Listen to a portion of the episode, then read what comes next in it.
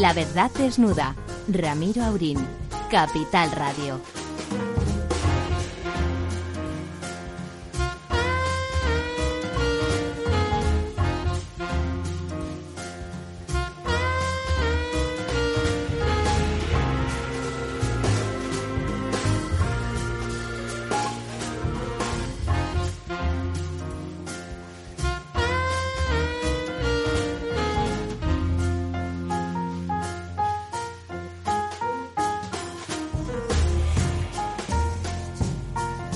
Verdad desnuda, el programa de radio que se emite por Capital Radio todos los miércoles por la noche desde las 10 poco más hasta las 12, hasta la medianoche.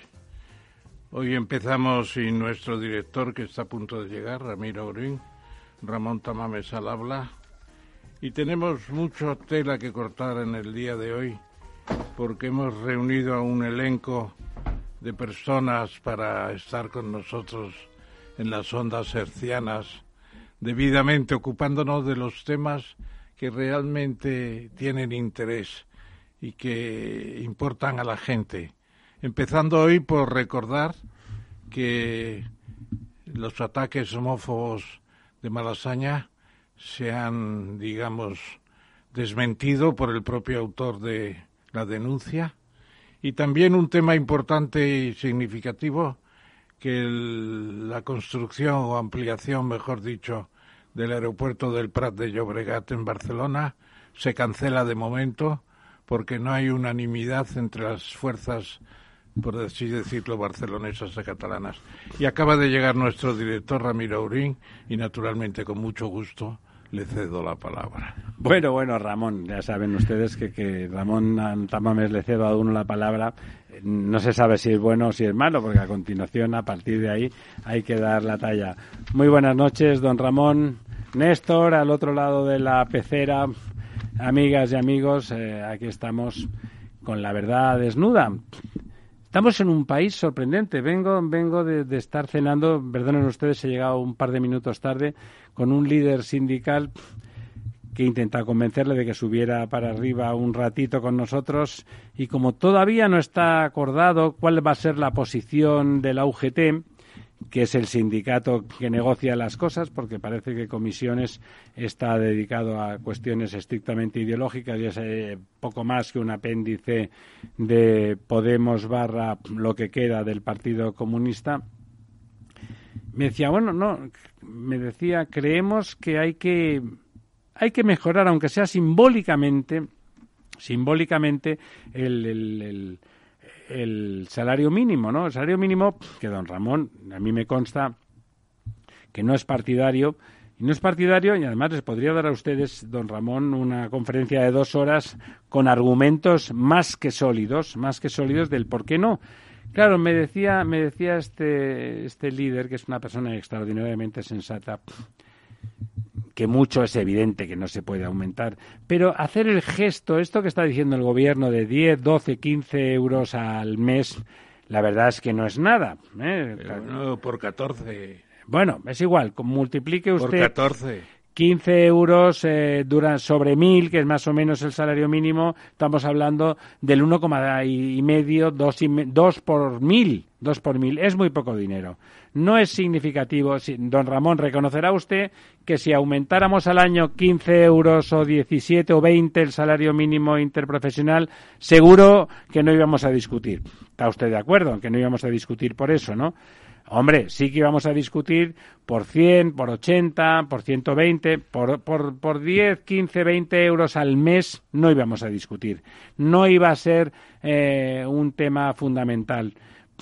Está la UGT, que está en una posición de intentar sumar, intentar sumar al progreso del país sin ser populista. Y no es fácil, porque ser, ser el sindicato de los trabajadores y no tener posiciones de descamisado, como decía, como decía don Alfonso Guerra, no es fácil, ¿no? Bueno, lo decía Evita Perón antes. Eh, por supuesto, efectivamente, antes de eso lo decía Perón y su señora esposa, que además era una señora estupenda. Eh, no es fácil y al mismo tiempo cómo vamos haciendo el gesto de que hay que mejorar, porque mejorar hay que mejorar, y al mismo tiempo no perjudicar las expectativas reales. Como lo dicen incluso, me, hace gracia, los budistas, los budistas dicen que lo primero que hay que hacer es asumir la situación real en la que uno vive. Lo primero que hay que hacer para no provocar frustraciones es asumir la condición actual para a partir de ahí avanzar. Bueno, yo creo que en este país empieza a haber gente que se aparta del populismo y que intenta, desde todas las posiciones políticas, ser realista y partir de la situación real. Bueno, yo hay un par de cosas en las que disiento de lo que ha dicho usted. Eh, me parece que ha estado usted comiendo con algún amigo de la UGT. Por supuesto, por supuesto. La observación sobre las, las comisiones obreras es injusta. Pues lo dice usted porque tiene un pasado del Partido Comunista. Comisiones, obreras, eh, sea quien sea hoy un sordo, que es el secretario general, etcétera, comisiones obreras no es la correa de transmisión del PC bueno, bueno. y mucho menos de Podemos. Bueno, de Podemos ya no se sabe si tiene correas de transmisión o qué tiempo, tiene. Comisiones Obreras tiene su personalidad y por eso le votan tanto, que le votan generalmente más que a la... Bueno, depende, depende. No, no, más no, depende del sector, depende del sector. Y en segundo lugar, el tema ¿Cómo se nota su pasado? Eh, no, no, no, no se me nota mi pasado. Lo que pasa es que he conocido a los líderes y ya desde el propio... Los de hoy son otros, ¿eh? propio, usted no, usted no sabe lo que fue convencer a a Marcelino Camacho de que los pactos de la Moncloa iban a ser buenos. Le reconozco que no. clase obrera. ¿Por qué? Porque tenía una postura muy independiente y, y bien que estuvo urdiendo una especie de maniobra para que no firmáramos los pactos, pero al final pues el hombre se convenció. Don Ramón, ¿se imagina que no se hubieran firmado los pactos? Pues habría sido un desastre. No, los, al fin y al cabo los sindicatos no firmaban porque entre otras cosas el UGT ya estaba legalizada, pero comisiones obreras todavía no. Estaba todavía en la clandestinidad. Entonces, lo que quiero decir es, primero, que yo creo que comisiones obreras tiene su personalidad.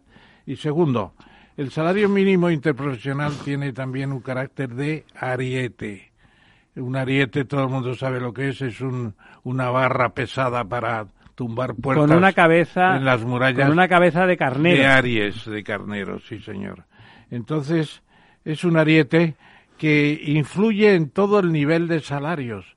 Y entonces mucha gente que no ha combatido para que suban sus salarios o que no, no ha tenido el aumento de productividad que le haga esperar un aumento de retribución, pues les viene muy bien que por abajo suban los salarios y dicen pues en proporción a ver una subidita también de los nuestros. O sea que el carácter, carácter de Ariete tiene mucha importancia y eso no lo menciona ni siquiera el Banco de España cuando critica las subidas de, del salario, mínimo profesional.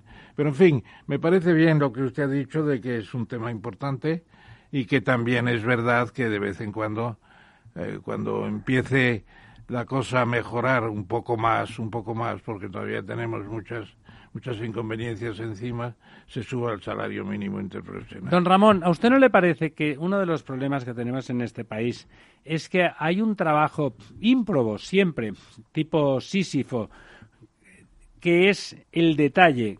Una cosa es tomar el salario mínimo interprofesional de forma sistemática para todo el mundo igual ¿No, ¿No sería muchísimo más inteligente hablar de sectores, de productividades, de capacidad de asunción de ese salario mínimo en función de la capacidad económica de cada uno de los sectores? ¿No es un sinsentido un salario mínimo interprofesional para todo un universo económico y productivo tan amplio y tan diverso como el de un país, una primera potencia o la novena potencia mundial económica como España?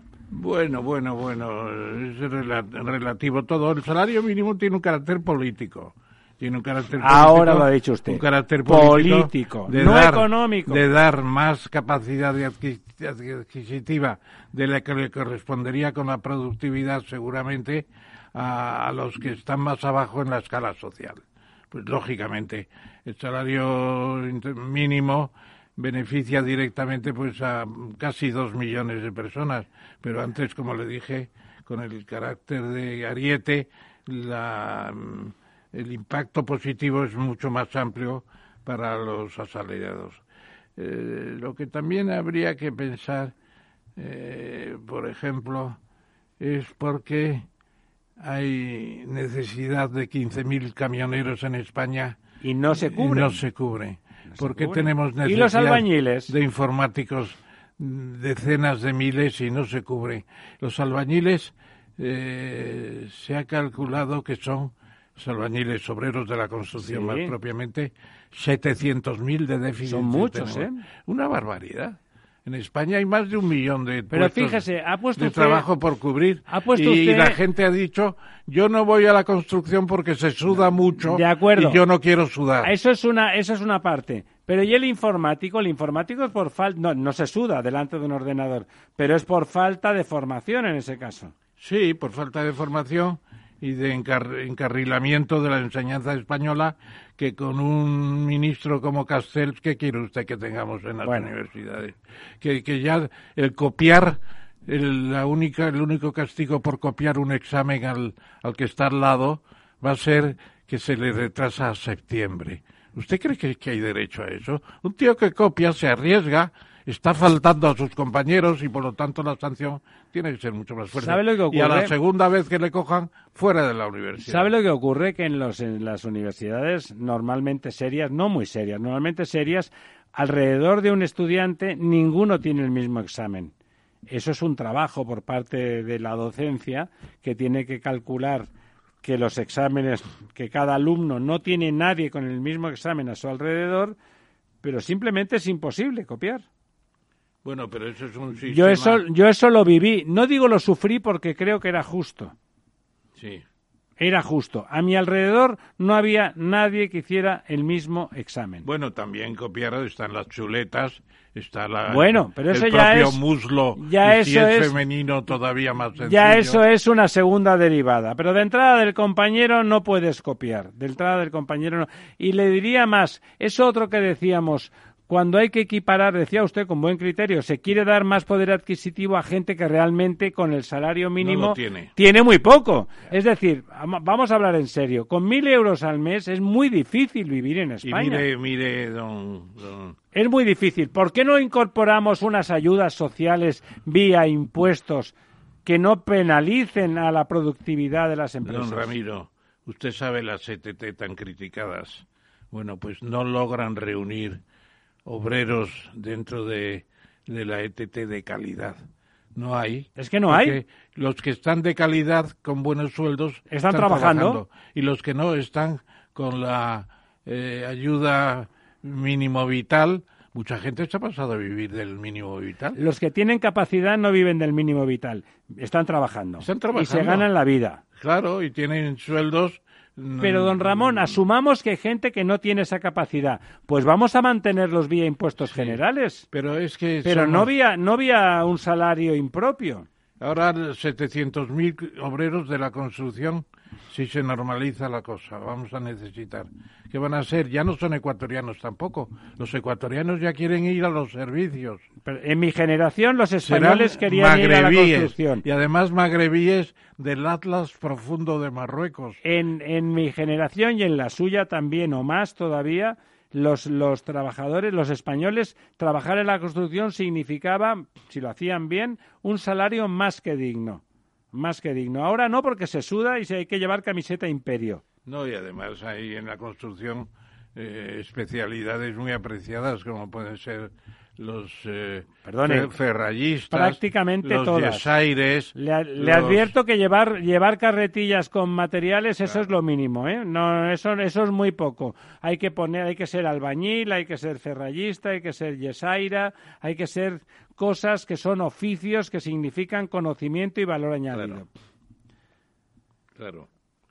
Pero, don Ramiro, yo hoy también querría destacar, cuando estaba usted por llegar, lo he dicho, hay dos temas que me duelen. Vamos allá. Que me duelen. Primero, que el ataque homófobo en el barrio de, Sala, de Malasaña, tan significativo él, pues resulta que el, que el denunciante ha declarado que todo se lo había inventado y que no había encapuchados y que ¿Ah, además sí todas las barbaridades que le han hecho las hicieron en, fase de contactos sexuales consentidos.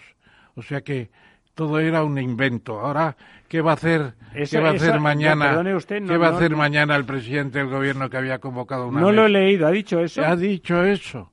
Tremendo. Y una segunda cosa que también me gustaría que discutáramos es que el gobierno ha retirado su oferta de ayuda de inversión o de inversión directa en el aeropuerto de Prat de Llobregat. ¿Pero y eso por qué? Porque no se ponen de acuerdo los propios catalanes. Bueno, y no hay ambiente. Ahí hay que reconocer que el señor Sánchez tiene una culpa reducida, ¿eh? Hombre, claro, pero también ahí hay que reconocer que el señor presidente del gobierno no es el principal actor. Ahí hay un postureo impresionante en la sociedad catalana entre la, perdone, ayer en una entrevista. Y perdone y sin ironizar, ¿eh? No, no, no, no, yo soy catalán, oiga. Y mucho menos respecto de los ecologistas, ¿eh? Nunca ironizaré de los ecologistas. ¿Sabes para qué se abandona la inyección de inversiones? Para proteger la laguna de la Ricarda. De la Ricarda. La Ricarda. No conozco perfectamente la laguna de la Ricarda. La alternativa que se hacía era recrear. Todo eso es un em, todo el ecosistema del Taico del Llobregat es semi-artificial, semi-artificial.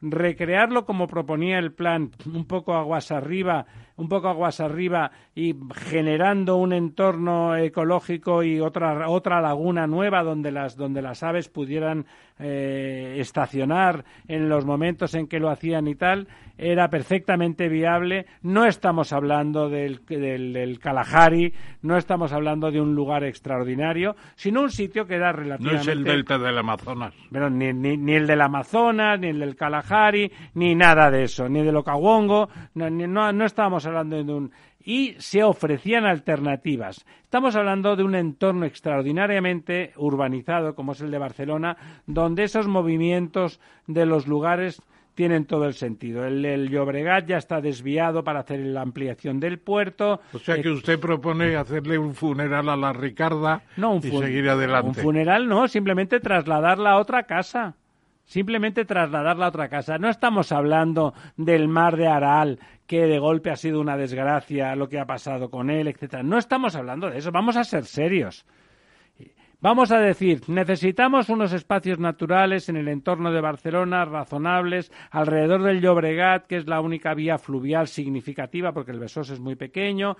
Bien, eso no quiere decir nada, no tiene nada que ver con un cierto inmovilismo con respecto a las cuatro cosas que quedan con superficies ridículas y que, hablamos casi de una de, un inhabitables además porque el ruido es espantoso. Estamos hablando de algo tipo museístico. Pues vamos a hacerlo más arriba, tres, cuatro, cinco kilómetros más arriba. Vamos a ganar más superficie alrededor del río. Vamos a hacer una gran superficie hídrica de agua que permita que esa aves vuelvan a aterrizar ahí, que, hagan su tránsito, que si no hacen su tránsito y viven ahí permanentemente puedan hacerlo. Están muy cerca. No se preocupen ustedes que las aves no son tontas y van a ir a su lugar.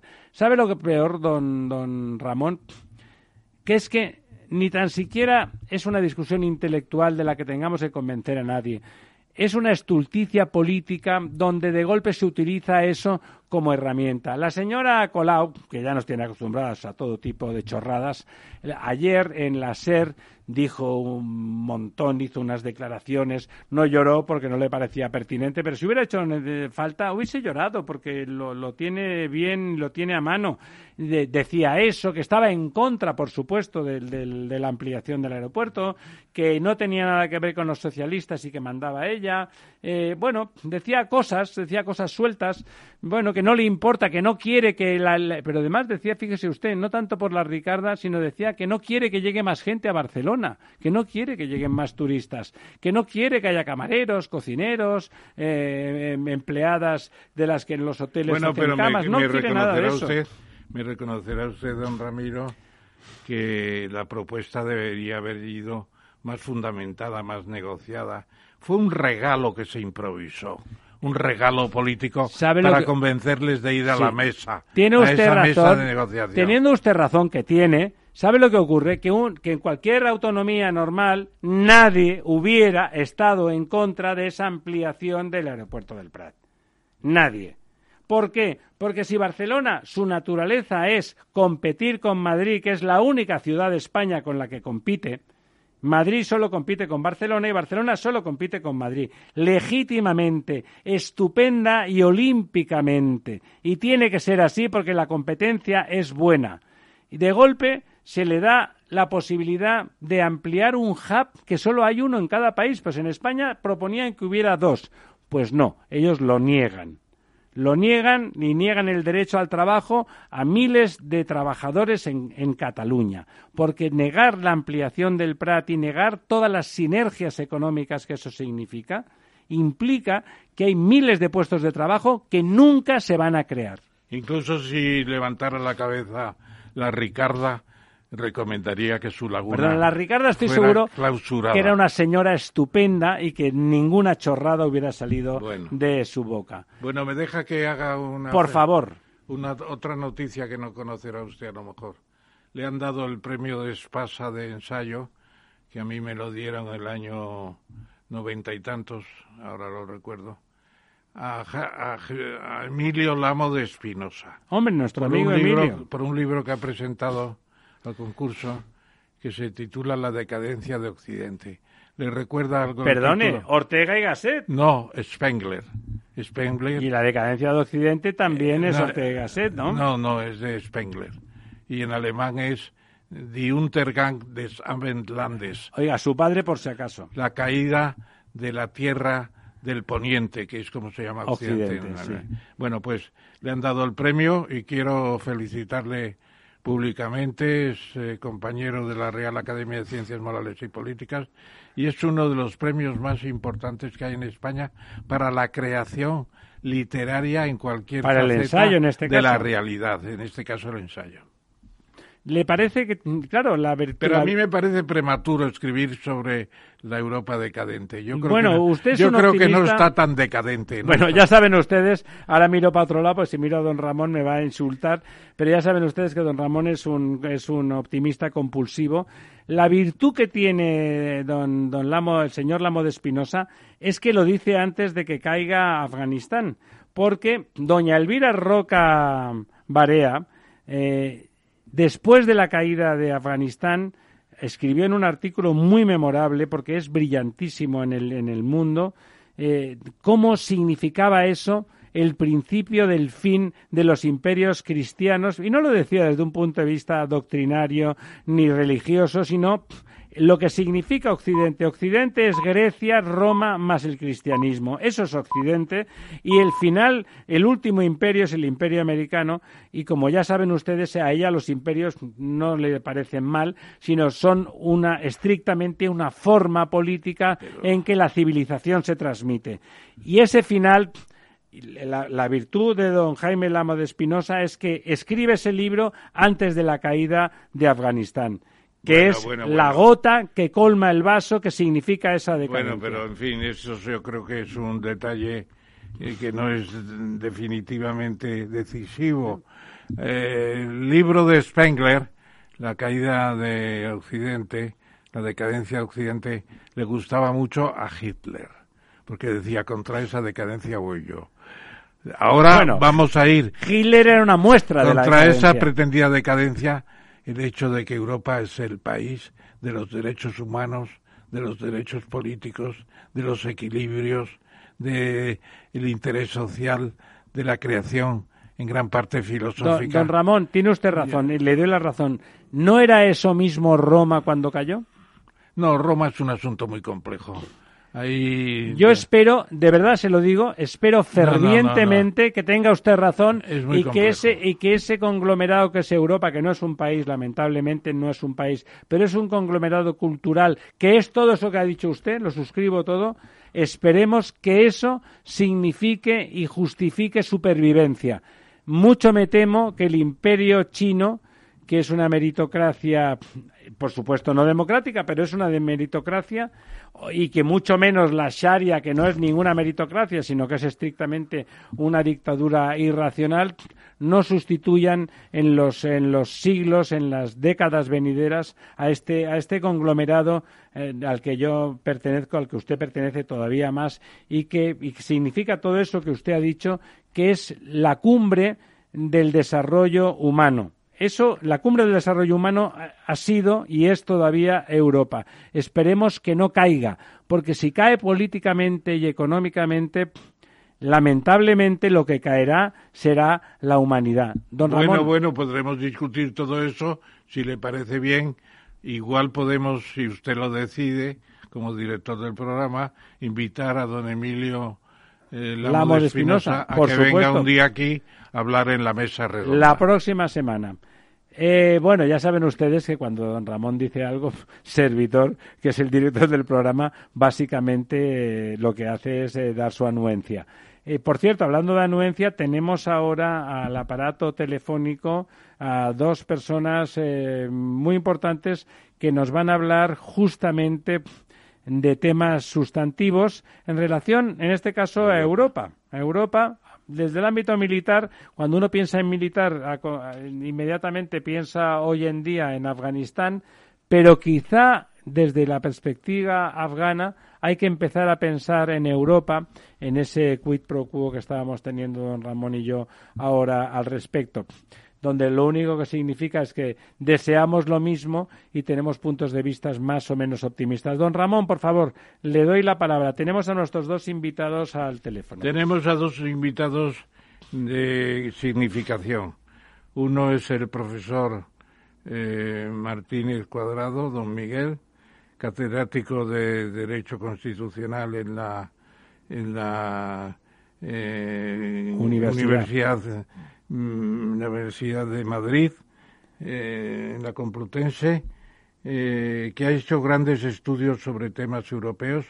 Algún libro de los que dirigió a partir de los cursos del Escorial ha sido traducido al francés con gran éxito. Y en segundo término, solo cronológico, claro, tenemos al almirante Ángel Tafalla, de la Marina, eh, retirado, pero escribe permanentemente en la prensa, sobre todo en La Razón, sobre cuestiones militares. Entonces yo les pregunto a los dos. Eh, déjame, don Ramón, la presencia de ellos está en principio en el entorno, en el entorno de la necesidad de un ejército europeo. Exactamente. El ejército europeo, ¿cómo se gesta la idea? Que no es de ayer, no es del señor Borrell, aunque el señor Borrell lo Pero está muy bien que el señor Borrell lo haya dicho. ¿Cómo se gesta la idea? ¿Cómo evoluciona? ¿Por qué no se ha hecho antes? ¿Qué papel ha tenido el Reino Unido para impedirlo y qué perspectivas tiene la cuestión. Así que, profesor y almirante, ustedes tienen la palabra empezando por don Miguel. Muchas gracias, Ramón, y muchas gracias, Lorenzo, director del programa. Ramiro, Encantado De, participar en, esta, tertulia. Eh, el tema, como ha dicho Ramón, no es de ahora. Eh, después de la Segunda Guerra Mundial se planteó enseguida no solamente durante el periodo de, la Guerra Fría, sino un poco antes, el problema de la defensa de Europa desde perspectivas nuevas. Y efectivamente, entre el 48 y el 50, cuando se crea el plan, el plan Monet, el plan Suman Monet, se crea paralelamente al tratado inicial del carbón y del acero otro tratado, otro proyecto de tratado de defensa de Comunidad Europea de Defensa. Ese proyecto llamado eh, Plan Pleban, Pleban, el primer ministro, presentado por el primer ministro francés, fue derrotado después de unas largas sesiones en la Asamblea francesa. Y fue una eh, derrota que tanto Jean Monnet como Schuman, como los fundadores de la CECA, consideraron que era un error gravísimo del golismo que había eh, se había opuesto porque creía en la Europa de las naciones y no en la Europa suprafederal efectivamente, De Gaulle conquistó el poder unos años después y eh, lanzó su idea con el llamado Plan Fouché, que era un intento de crear una especie de cosoberanía emergente de poderes eh, con alguna contribución militar. El problema es que Francia y Alemania se han tenido siempre, desde la época de De Gaulle, incluso en la época de Mitterrand y Kohl en los años 80-90, una gran reserva a crear una fuerza que ya el sistema o el vínculo atlántico había demostrado su, potencia con la OTAN, con la Alianza Atlántica, y por lo tanto se consideraba que la Alianza Atlántica era suficiente para la defensa de Europa y que por lo tanto no era necesario crear otro ejército paralelo, por muchas reticencias que el general de Gaulle, retirándose de la OTAN y de la Alianza Atlántica, había creado. Efectivamente, en los años posteriores se creó una agencia y se ha creado una agencia que está viva todavía de defensa, que este año mismo el Parlamento Europeo ha dotado de un enorme eh, potencial eh, económico. Pero eh, ha sido la crisis de Afganistán la que ha impulsado al, a Mr. Pex, a Josep Borrell, a intentar volver al viejo tema de crear un batallón europeo. Este batallón europeo se hará, yo estoy convencido porque hay dinero, hay fuerza, hay un momento óptimo de la situación en Europa y en el mundo, a pesar de la decadencia de Occidente, Occidente sigue viva en el sistema económico y político mundial. Y por lo tanto yo creo, y perdón por extenderme, creo que ese, eh, ese batallón, ese conjunto europeo se hará, pero con unos grandes límites. El límite es que hay muchas lenguas, eh, si no se hace en inglés como la OTAN, no, no funcionará, porque las lenguas nacionales todavía son, digamos, un resto mm, negativo para crear un ejército mm, de potencia ofensiva y defensiva eh, muy superior. Miguel, Miguel si te parece, dejamos aquí tu primera intervención, muy bien, porque lo has explicado muy bien cómo desde 1945 ha evolucionado la cosa, el nacimiento de la OTAN es decisivo, y le preguntamos ya al, al almirante Tafalla, que además queremos felicitarle porque desde la última vez que estuvo aquí, pues ha ingresado en la Real Academia de Ciencias Morales y Políticas como académico correspondiente. Mi enhorabuena otra vez, almirante. Muchas gracias, y Además, hay que plantear ya la cuestión técnica. ¿Qué tipo de ejército necesitaría Europa en estos momentos? Bueno, yo la iniciativa del señor eh, Borrell eh, eh, creo que ha tenido un error, que es plantear esto como si la creación del ejército europeo y fijar sus efectivos en 5.000 como si fuera algo nuevo. lógicamente el señor Borrell creo yo que debía haber dado, a lo mejor es su intención, pero no lo ha dicho, edificar sobre lo, lo que ya está edificado. Eh, el problema de contar un ejército o no europeo es un problema político, no un problema militar, básicamente. Yo si tuviera que cuantificar, diría que es un 80% un problema político y un 20% militar. Eh, Europa ya tiene tiene algunas instituciones como los Battle Group, que son unos batallones reforzados de unos 1.200 efectivos, tiene 18 declarados, pero estos nos han puesto en marcha por una serie de problemas de, relacionados con la cadena de mando, en concreto con las relaciones entre los cuarteles generales de nivel eh, estratégico intermedio, que son los OHQ, que tenían cinco, y y, ya digo que los Battle Groups son 18, no son los 5.000 que quiere correr. A todo esto, según mis noticias, el Ministerio de Defensa español no sabe nada de esta iniciativa, por lo menos a nivel militar no ha llegado nada de por dónde va esto de crear unos 5.000. Un ¿Se atreve usted a decir que es una ocurrencia?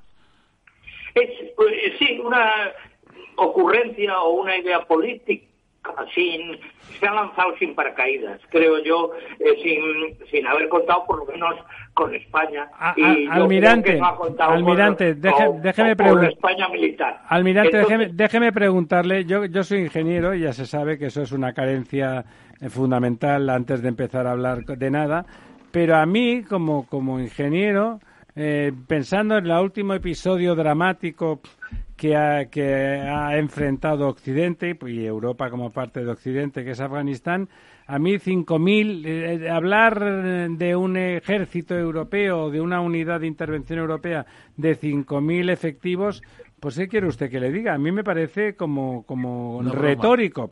Me parece, me parece retórico. ¿A usted como profesional le parece retórico o le parece que hubiera servido de algo? No, no, no, no. Depende de qué grado de alistamiento. Es decir, 5.000 efectivos dispuestos a salir en 14 días es mucho. 5.000 efectivos dispuestos a salir en un año es poco. Es decir, y 5.000 efectivos dispuestos a salir en 24 horas es muchísimo. Hábleme usted como militar y no como abogado, que es usted un abogado en potencia. Ya le veo que por qué le han nombrado en la Real Academia, porque le veo le veo a usted con mucha capacidad dialéctica. He mandado grupos en, en, alistamiento 24 horas. Entonces, desde mm, un cuartel general mío, o sea que estoy hablando de experiencia vital. No, no sí, ya sé que es usted solvente. Las Standing Naval Groups eh, que son unos, grupos de fragatas. Nosotros en mi último destino activo teníamos dos de esos grupos, un grupo de fragatas y un grupo de cazaminas en, el Mediterráneo. Esos estaban, estaban continuamente navegando. Entonces, claro, una unidad de ejército de tierra depende del grado de alistamiento que la tenga. Si, si eh, tienen que estar preparados para salir en 24 horas, eso, eso es un esfuerzo brutal porque hay que eh, simplemente hay que tener muchos más de 5.000. Claro, claro. Bueno, bueno, bueno, bueno. tiene que tener permiso. Almirante, dejemos, dejemos un momento a don Miguel, al profesor Martínez Cuadrado, eh, decir claramente su opinión, si le parece bien, claro, eh, sobre si la iniciativa Borrell hay que ampliarla, hay que estudiarla, o más bien archivarla hasta que las elecciones en Francia el año que viene permitan a Macron, ya sin la Merkel, la señora Merkel encima. La gran Merkel, permítame. La gran Merkel, plantear el destino Europa desde el Elíseo, desde el Elíseo. Eh, ¿Qué va a pasar? ¿Va a haber alguna cosa en la iniciativa Borrell o se va a quedar convertida en un espasmo? Estoy de acuerdo, el acuerdo inicial es del Consejo de Ministros y la iniciativa es la del señor Pex, Mr. Pex se ocupa de la política exterior y de la seguridad común. Eh, eh, hay un tiempo, efectivamente, de aquí a las elecciones francesas de mayo del año que viene, pero antes hay otras elecciones muy próximas que son las de Alemania. Alemania y Francia tienen que llegar a un gran acuerdo y ese acuerdo veremos a ver en Consejo de Ministros del año que viene qué es lo que va a pasar. Porque por el momento, yo decía antes que hay dinero, la Agencia de Defensa tiene aprobado desde mayo un enorme presupuesto para defensa. La Agencia de Defensa es efectivamente, como ha dicho antes el almirante, una opera ya desde hace un tiempo y yo creo que después de mayo tendremos, según la amenaza que venga desde Afganistán y del nuevo poder que se ha instalado en el sistema asiático, veremos a ver lo que va a pasar con China, con Rusia y la amenaza cómo se va a, a, pasear por Europa. Y el, el resultado será de aquí al mes de mayo, en las elecciones francesas, que probablemente Macron se ha reelegido en segunda vuelta, veremos a ver qué es lo que va a ocurrir. Pero hasta entonces iremos despacio, porque la amenaza es real, pero todavía no se ha puesto encima del encima del tablero. Bueno, y tiene que haber la reunión en Madrid de la OTAN. ¿Se hablará de ese tema en esa reunión? el año que viene. Hombre, ¿Qué, dirá, doña Margarita? Doña Margarita. Almirante, dígame usted, diga, diga. No, vamos a ver. Yo si tuviera, para intentar defender mi tesis de que este es un problema más bien político que técnico militar, aunque efectivamente los militares tienen que crear em, órganos permanentes que potencien la logística y la inteligencia, es evidente, y y no solo depende de las naciones, porque la logística eh, de, muy, de un componente relativamente pequeño es muy caro. ¿no? Bueno, quiero mencionar que hay problemas militares, que si, da tiempo o interés podemos hablar de ellos, pero el principal problema para no tener un ejército europeo es que las, las grandes decisiones de política exterior y de seguridad se tienen que tomar por unanimidad. Mientras no se arregle eso, no hay nada que hacer.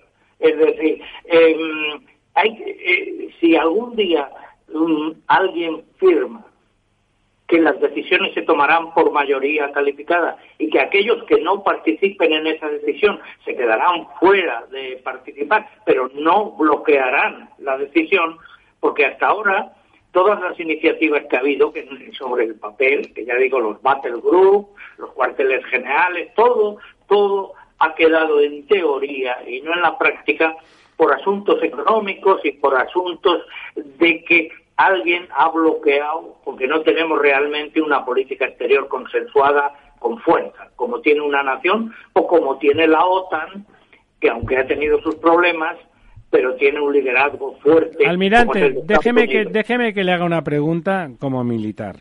Déjeme haga una pregunta como militar. Eh, evidentemente, la situación en Afganistán ha sido muy lamentable. Muy lamentable no, desde cualquier perspectiva, ya obviando la nacionalidad que a la que uno pertenezca, simplemente asumiendo que somos Occidente, que teníamos unos compromisos con unos ciudadanos afganos, que esos ciudadanos afganos habían defendido unas posiciones que significaban sin duda eh, una forma de civilización y que en cualquier caso, desde el punto de vista militar, y usted como militar eso lo entiende mejor que un civil, o el, dejar a la intemperie y sin cobertura a alguien que ha sido leal en un momento determinado, eso no se hace porque uno pierde alianzas para el futuro, porque uno deja de ser fiable. ¿Qué hubiera necesitado Europa? No le digo para mantener la posición, que seguramente era imposible sin los Estados Unidos. ¿Qué hubiera necesitado hacer Europa para poder mantener la posición el tiempo suficiente para evacuar a todos nuestros aliados. Me imagine, imaginemos usted que, me diga usted, oiga, 15 días más, ¿qué significaba 15 días más militarmente hablando? Eh, vamos a ver, yo no voy a escurrir el bulto, voy a contestar la pregunta, pero lo que voy a decir es otra cosa. Es, eh, voy a decir antes de contestar la pregunta, voy a decir, la próxima crisis no será una evacuación de, de Kabul, la próxima crisis será otra. No sé cuál será, pero será otra. Diga, diga el tipo, no, no, no, ya que no escurre el bulto, me parece, dígame qué tipo de crisis. Para lo último que hay pero lo, lo que habría que prepararse para lo próximo, no para lo último. ¿Y qué será lo próximo? Lo último ha sido doloroso, porque la, lo último, yo tengo una opinión, ¿eh? de la guerra de Afganistán estaba perdida. Es decir, y una vez que está perdida la guerra, no hay retirada digna, porque toda está una vez dicho estaba la retirada la retirada estaba se hizo bastante se hizo bastante improvisadamente bastante vergonzosamente. La ejecución eh, está claro que los americanos pensaron que el gobierno eh, anterior iba a resistir unos meses eh, está claro porque lo dijeron y que iban a poder evacuar controlando Kabul. Cuando no controlaron Kabul todo se le vino abajo y todo fue una una chapuza. Eh, evacuaron a unos, a otros. El, el sentimiento europeo mm, fue de que la impotencia de Europa, otra vez más, como quedó claro en la crisis de los Balcanes, como quedó claro en Libia, como quedó claro en Siria, en la, en la no actuación de Siria, una vez más los europeos quedamos eh, nuestra impotencia quedó urbe et orbe. Entonces, el sentimiento de indignación y de vergüenza no es por esa crisis, pero es, pero bueno, pero también, pero también, haber asegurado, había que asegurar un militarmente, había que asegurar un perímetro más largo, quedamos a la merced de los talibanes, que, que en cierto modo respetaron sus el espíritu de sus promesas de no de no atacarnos en la retirada habría que el, depender de tu enemigo mm, para ejecutar un plan no es de premio. Es mal asunto. Bueno, bueno, eh, señor. Es mal asunto. Almirante, si me permite, y aquí también querría que el profesor Martínez Cuadrado estuviera preparándose algún tipo de reflexión o respuesta, yo le diría, yo le diría que eh, la decisión de irse de Afganistán es exclusivamente de Biden, continuando una decisión previa de Obama, sin consultar a la OTAN, sin consultar a la OTAN seriamente y, poniendo en, desprestigio total. Bueno, empezó Obama, empezó ya la idea de la retirada y efectivamente Trump la manifestó todavía más. Pero eso ha sido una vergüenza la OTAN. Eh, yo lo decía hace unos días, no sé si aquí mismo, a un estudiante panameño que le preguntaban qué era la OEA, la Organización de Estados Americanos, decía, es el Ministerio de Colonias de Estados Unidos. Bueno, la OTAN es el pastor que conduce las ovejas al redil, siendo Estados Unidos el pastor y las ovejas la OTAN. Lo que hay que preguntarse es, ¿un ejército europeo qué sentido tiene? Para hacer la guerra a Rusia hacer la guerra a China y menos a Estados Unidos, si las guerras ya con estos ejércitos son imposibles salvo que haya un disparate y algún loco que la ponga en marcha. Yo creo que tenemos que plantearnos un sentido de europeísmo. Francia tiene arma atómica, pero no comparable a Estados Unidos. Eh, nosotros tenemos 27 ejércitos que prácticamente, y lo digo con el mayor respeto, no tienen un gran significado de, capacidad eh, demostrada en, en, toda una serie de acciones. En cambio, podemos tener un ejército que sea una fuerza tecnológica imparable, un ejército que tenga misiones en el exterior importantes, por ejemplo, lo que hablábamos usted y yo esta, esta mañana sobre el Sáhel. El Sáhel es terrible lo que es la amenaza yihadista en el centro de África. Bueno, pues pensar en lo que puede ser un ejército europeo, que no es una aglomeración de ejércitos pequeños, ineficientes, burocratizados, etcétera. Tiene que ser otra cosa. Estar orgullosos de una potencia tecnológica impresionante que podríamos tener. ¿Qué, te parece, Miguel, y qué le parece, almirante? Eh, Ramón, estoy de acuerdo, sobre todo porque el problema surge ahora, después de Afganistán, antes también, de la amenaza potencial. La amenaza después de Afganistán, veremos a ver si se concreta en el Sahel, o en, la Europa del Este o en el Oriente Medio. El problema de aquí a un año es que eh, es, un, es un análisis y un debate político, estoy de acuerdo con el almirante, que tendrá que tener unas consecuencias después de la, de la retirada de Afganistán. Y eso en el próximo año, ya han empezado hace muchos años la discusión, la nueva discusión, yo creo que eso empezó en el Tratado de Ámsterdam, cuando se discutió al final de los años 90, se volvió a plantear y se, se, paró, pero ahora en estos últimos años, incluso en la etapa Borrell, esto no puede pararse. En consecuencia vamos a tener un debate muy importante, no solamente por la recuperación y la resiliencia que estamos tratando ahora, sino a dónde vamos a afincar los recursos ya aprobados por el Parlamento Europeo y por los acuerdos que tienen que dinamizar. Un acuerdo entre Francia y Alemania. En Alemania va a haber cambios, va a haber un nuevo, probablemente un nuevo eh, equipo de gobierno y Francia tendrá que, una vez más, con Alemania, pero también de acuerdo con los otros países y también de acuerdo con la decadente Gran Bretaña actual, porque es la primera potencia militar con la cual seguimos contando a nivel de OTAN y a nivel europeo. Por lo tanto, yo creo que tenemos un año de discusiones y que finalmente, de aquí a cinco años, salvo que haya amenazas mucho más contundentes e inmediatas, tendremos un boceto muy avanzado dentro de la Agencia de Defensa Europea un ejército europeo. Déjenme que les haga una pregunta, doña Elvira Roca Barea, que seguro que ustedes la conocen sobradamente, y escribió un artículo muy sentido. Ella, que es una mujer extraordinariamente racional, además de muy inteligente y una eminencia como historiadora, buena amiga nuestra, escribió en El Mundo un artículo muy, muy, muy sentido, muy dolido, intentando ser racional manifestaba que estaba viviendo en sus carnes, en su intelecto, la decadencia de Occidente, que como parafraseando al libro de don Jaime Lamo de Espinosa, que nuestro profesor Ramón Tamames comentaba eh, antes de empezar esta esta comunicación con ustedes.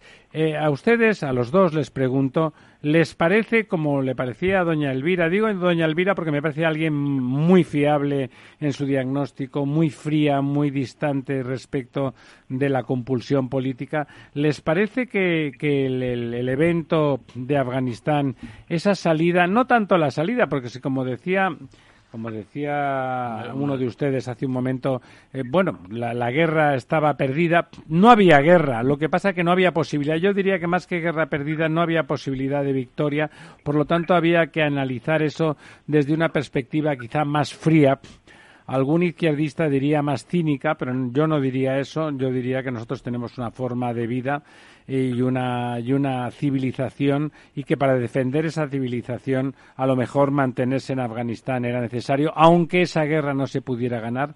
¿Les parece a ustedes, y les pregunto a los dos, a uno primero y al otro después, que, significa realmente el fin de la hegemonía de Occidente? No, no es, es una manera cínica el intentar ser racional. Yo quisiera defender eh, lo que he dicho de que la salida de Afganistán estaba, estaba cantada. Estaba cantada porque Estados Unidos es una democracia y el pueblo americano, al cabo de 20 años de una guerra que no se le había explicado y que no comprendía muy bien, estaba cansado. Y tres administraciones, eh, dos demócratas y una republicana, habían dado muestras de, ser sensibles a, mm, que es una cosa buena cuando eres un político en una democracia y por lo tanto dependes de lo que vote la gente, de que había que salir de Afganistán. O sea que Afganistán, yo lo he dicho en algún artículo, eh, salimos porque las administraciones americanas tenían más miedo a su opinión pública que a los talibanes. ¿Y eso, no es, eso no es decadencia, almirante? Eh, decadencia, eso es, eh, eh, es que estamos mezclando análisis racionales con análisis emocionales. Ha habido, esta noche ha habido muchas pruebas emocionales. Lo de Afganistán a mí me quema la sangre, ¿eh? O sea, yo siento la vergüenza y siento, porque tengo muchos amigos que han estado en Irak pegando tiros y, sufriendo años tras años lo que lo, lo, lo indecible eh, gente que ha trabajado, pero vamos, lo indecible, hemos tenido bajas, o sea que yo también siento las emociones, ¿eh? O sea que por ejemplo, por ejemplo, perdone almirante, es con dolor. ¿eh? Perdone almirante, perdone almirante, la semana pasada tuvimos aquí en los micrófonos al general Alejandro Sintes, don Luis, y ese sí que ha trabajado seriamente en Afganistán. Y estaba dolido. ¿eh? Y los muertos que hemos tenido nosotros, y todo eso es un desprecio, tomar una decisión sin ver un plan B, eh, de acuerdo de todos. No, ha habido plan B, ha habido una escapada, una huida mal preparada. La palabra, la palabra desprecio no debe entrar en el vocabulario estoy seguro que Luis no la empleó pero vamos no, eh, no, no, no, no, no debe entrar en el en el vocabulario de un militar porque es demasiado emocional. Ah, al, desprecio vas a entrar al trapo. Es decir, una lucha emocional es la del torero contra el toro y siempre pierde el toro, porque eh, el toro arremete. No hay que arremeter más que cuando esté en nuestro en nuestra ventaja, no arremeter cuando me quiera mi adversario ya digo, no, hemos sido derrotados militarmente en Afganistán, pero se nos ha impuesto una misión a la OTAN, que era la primera, reconstruir el país con los equipos de estos que he hecho mención, a España le tocó Herat, eh, y una segunda fase, el crear un ejército, como si un ejército puede enseñarle instrucción y no que estén dispuestos a morir por una idea, que eso en Afganistán es muy difícil. Eh, entonces eran misiones imposibles hemos nos han dado a los militares unas misiones imposibles de hacer entonces que no estaba entre ellas entre las que y yo le diría yo le diría al almirante yo le diría al almirante que de los países que intervinieron en Afganistán seguramente España ha sido el que más ha intentado cumplir en esa función de crear estructura de país mientras que los demás lo han hecho bastante menos. Por favor nuestro nuestro otro invitado nuestro otro invitado Ramiro Ramiro no soy Lorenzo soy Ramiro perdona, ah, dinos dinos dinos tu, tu punto de vista yo te diría algo, y es que lo de la decadencia de Occidente es un mito. Es un mito que... Hasta que sea verdad. claro, no, no, no. Es decir, hemos equivocado los objetivos que tenemos en creer que el mundo musulmán es un mundo que aspira a una democracia no, no, no, estoy de acuerdo contigo. No aspira a una democracia, por supuesto que Nada, y por lo tanto ese error de objetivos de creer ingenuamente como los norteamericanos han hecho estos últimos años y los europeos siguiéndoles, es decir, creer que íbamos a construir una democracia en un país como Afganistán es imposible. Estamos de acuerdo, ¿eh? estamos de acuerdo. Los países, los países y los países musulmanes no tenemos más que ir a Marruecos, ¿qué posibilidad de que la democracia Ninguna. en todo el Magreb? Pues nada. Y esos son objetivos que hay que mm, deslindar de lo que es realmente la no decadencia de Occidente. Occidente ahí, lo ha hecho ahí estamos de acuerdo. Yo creo que por un lado que la decadencia de Occidente sí que está ahí a la vuelta de la esquina, pero estoy radicalmente, estamos todos aquí radicalmente de acuerdo en que esa voluntad eh, casi una infantil, naif, infantil casi, de instaurar la democracia en, en, pueblos donde eso no es una tradición cultural de ningún tipo, es un error tan, tan drástico que seguramente nos ha llevado a este sentimiento de frustración y derrota. Por eso hemos perdido Afganistán. Eso es. Claro. Bueno. La ingenuidad de creer que el mundo será democrático y que el nuevo orden mundial será el que querían o la política exterior norteamericana de la época de Truman o de la época de Obama, que ha sido la más reciente. Bueno, ahí, ahí querido Miguel, eh, lo de que el mundo será democrático, díselo a Xi Jinping. No, lo está diciendo eso, ¿eh? Xi Jinping, Xi Jinping realmente tiene un modelo en la cabeza muy distinto. No, no, dice lo contrario, don Miguel, ¿eh? Don Miguel dice lo contrario. Fukuyama, bueno, yo digo lo contrario. Fukuyama se equivocó cuando hizo el análisis ingenuista de hace 20 años de que todo el mundo iba a ser democrático. Don Miguel, almirante, muchísimas gracias. Eh, vamos, nos, nos, nos quedan en el tintero un montón de cosas y la verdad, como todo lo que dicen ustedes es más que interesante, les, les instamos a que en unas pocas semanas vuelvan con nosotros, a que sigamos analizando el mundo desde esta perspectiva de la razón y del análisis. Muchísimas gracias y muy buenas noches. Muchas gracias, Ramiro. Un abrazo a todos. La verdad desnuda, con Ramiro Aurín. Escucha cada jueves a partir de las 10 y 5 de la noche en Líderes Globales las entrevistas que Raúl Castro nos trae desde Florida. Personas inspiradoras de habla hispana que han destacado en sus actividades más allá de nuestras fronteras y que nos dejan sus enseñanzas y aprendizajes desde el punto de vista más personal. Líderes Globales con Raúl Castro en Capital Radio.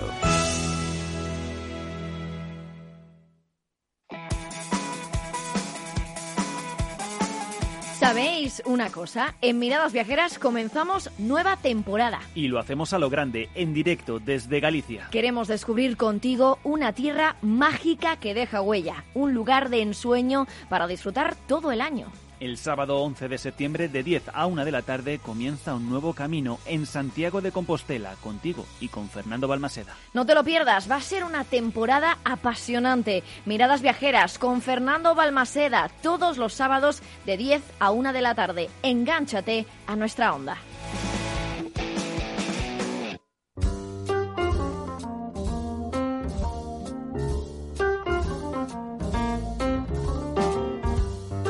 La verdad desnuda. Capital Radio.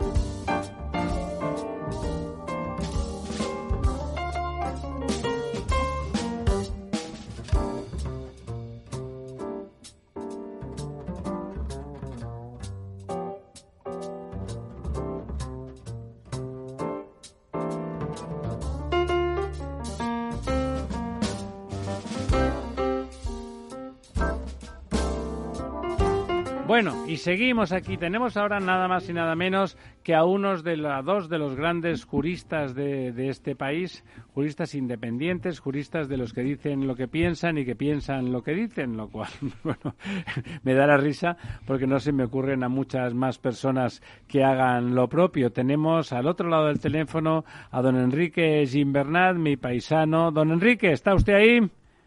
Sí, aquí estoy. Ahí está usted, como siempre, como un solo hombre, como un dique contra, contra la austeridad irracional. Y tenemos aquí en esta mesa redonda de los caballeros del Rey Arturo, que no soy yo, por supuesto, a don Jesús Sánchez Lambás. Don Jesús, ¿cómo andamos? Buenas noches a todos, don Enrique. ¿Cómo está? Buenas noches. ¿Qué está, Jesús? Muy bien, buenas noches. Bueno, hemos tenido una discusión estupenda sobre los problemas del ejército europeo y de la, de la forma en que hemos entrado y salido de Afganistán. Yo me consta que don Jesús, con el que he discutido, no discutido, he escuchado muchas veces lo que él opinaba al respecto, que tiene mucha más, mucho más criterio al respecto eh, le veía arquear los ojos de vez en cuando durante, durante la intervención de nuestros muy calificados intervinientes. Pero bueno, le dejo a don Ramón, le dejo a don Ramón que haga la primera pregunta, porque tanto don Enrique como don Jesús son perfectamente conocidos de nuestros oyentes y me parece que lo importante es que entremos en materia. Efectivamente, muchas gracias, bienvenidos Enrique, Jesús, sois ya conocidos por nuestros oyentes y por todo el mundo. El primer tema que vamos a tocar con vosotros creo que es el del título sexto de la Constitución, cómo funciona la justicia en España y concretamente el artículo 117, la independencia de los jueces, y el 122 también de la Constitución sobre el gobierno de los jueces. ¿Cómo se gobiernan los jueces? Eso es lo que nos interesa, que uno de vosotros, por ejemplo, eh, Enrique, que está fuera de, la mesa redonda en estos momentos, en cambio a Jesús lo tenemos aquí. Te preguntaríamos, Enrique, una sucinta eh, explicación del gobierno de los jueces y de por qué están enconadas las posiciones del PP y del PSOE hasta un punto que pocas veces ha conseguido. Don Enrique, yo le diría más, ¿por qué los jueces, el señor Lesmes, por qué se tiene que defender del Poder Ejecutivo en su último discurso? ¿Y por qué el rey tiene que decir a, a los partidos, os han leído la cartilla al señor Lesmes diciendo que sois inoperantes? A mí me ha parecido muy bien que el rey haya dicho eso. Tiene que hacer más comentarios de ese tipo. Don Enrique. Sí, bueno, el órgano del gobierno de los jueces es el Consejo General del Poder Judicial y, eh, según la Constitución, eh, pues eh, la elección de, los jueces se hace en primer lugar por la Cámara Baja y la Cámara Alta, cada uno cuatro juristas de reconocido prestigio y luego doce entre los jueces. Eso es lo que decía la Constitución y lo que sigue diciendo en el artículo en el artículo eh, 122. Y no se ha derogado, don Enrique, sigue diciendo. No, no, no, no, no, no. Dice el Consejo General Judicial estará, estará integrado por el presidente del Tribunal Supremo, eh, que lo presidirá, y luego eh, por 20 miembros eh, nombrados por el rey por un periodo de cinco años, dos mm, de ellos, doce, eh, son entre jueces y magistrados de todas las categorías y eh, cuatro a propuesta del Congreso de los Diputados y cuatro a propuesta del Senado. Pero resulta que, en contra de lo que parece que dice la Constitución, pues eh, no son solamente cuatro y cuatro los que eligen las cámaras legislativas, sino que eligen los veinte. Esto se produce a consecuencia de una reforma de la Ley Orgánica del Poder Judicial de 1985. Hasta entonces el primer Consejo General del Poder Judicial había sido había estado compuesto en efecto por ocho miembros elegidos por las cámaras legislativas y doce elegidos entre los jueces y por los jueces. Entonces el PSOE en el 85 cambia eso y dice que nada, que todos por eh, las cámaras legislativas. Se presenta un recurso de inconstitucionalidad y ese recurso de inconstitucionalidad, la verdad es que dice que era mejor el antiguo sistema y que este tiene el peligro, pero que dice que habría que descartar, de que al final todo esto se convierta en un intercambio de cromos entre los partidos políticos, lo cual sería inconstitucional y lo cual es lo que realmente ha sucedido. O sea que, de hecho, eh, los temores de la sentencia del Tribunal Constitucional se han realizado. Pero ¿qué es lo que sucede? Lo que sucede es que entonces, pues naturalmente, si seguimos el criterio de la Constitución, yo creo que esa sentencia del Tribunal Constitucional no es una sentencia correcta, porque si no el, tribunal, la Constitución habría dicho que los 20, eh, no habría que distinguir entre 12 y 4 y 4, que los 20 se eligen por las cámaras legislativas, no lo dice, hace una distinción. Eh, pero bueno, el caso es que se presenta un recurso de inconstitucionalidad y el Tribunal Constitucional lo desestima. Eh, eh, a partir de entonces, mientras están en la oposición, el PP pues dice que cuando llegue al poder volverá al antiguo sistema. Pero a pesar de que ha tenido varias mayorías absolutas, tanto con Aznar como con Rajoy, y a pesar de que eso figuraba en el eh, proyecto en el programa electoral, pues cuando ha llegado no lo ha cambiado, como tantas otras cosas, que presenta recursos de constitucionalidad. Bien el Partido Socialista, por ejemplo, con la eh, justicia universal, eh, bien con la ley Mordaza, que primero presenta un recurso de inconstitucionalidad, pero cuando llegan al poder dejan intacta la reforma de la justicia universal o la reforma de la ley Mordaza, y en este caso el PP ha dejado intacta esa reforma del 85 eh, y bueno, pues entonces ahora hay unas negociaciones y, y cada uno pues tiene su parte de razón. Eh, el PSOE dice, pero claro, es una negociación, lo que no se puede decir en una negociación es que la culpa es de la otra parte. Una negociación es a base de cesiones.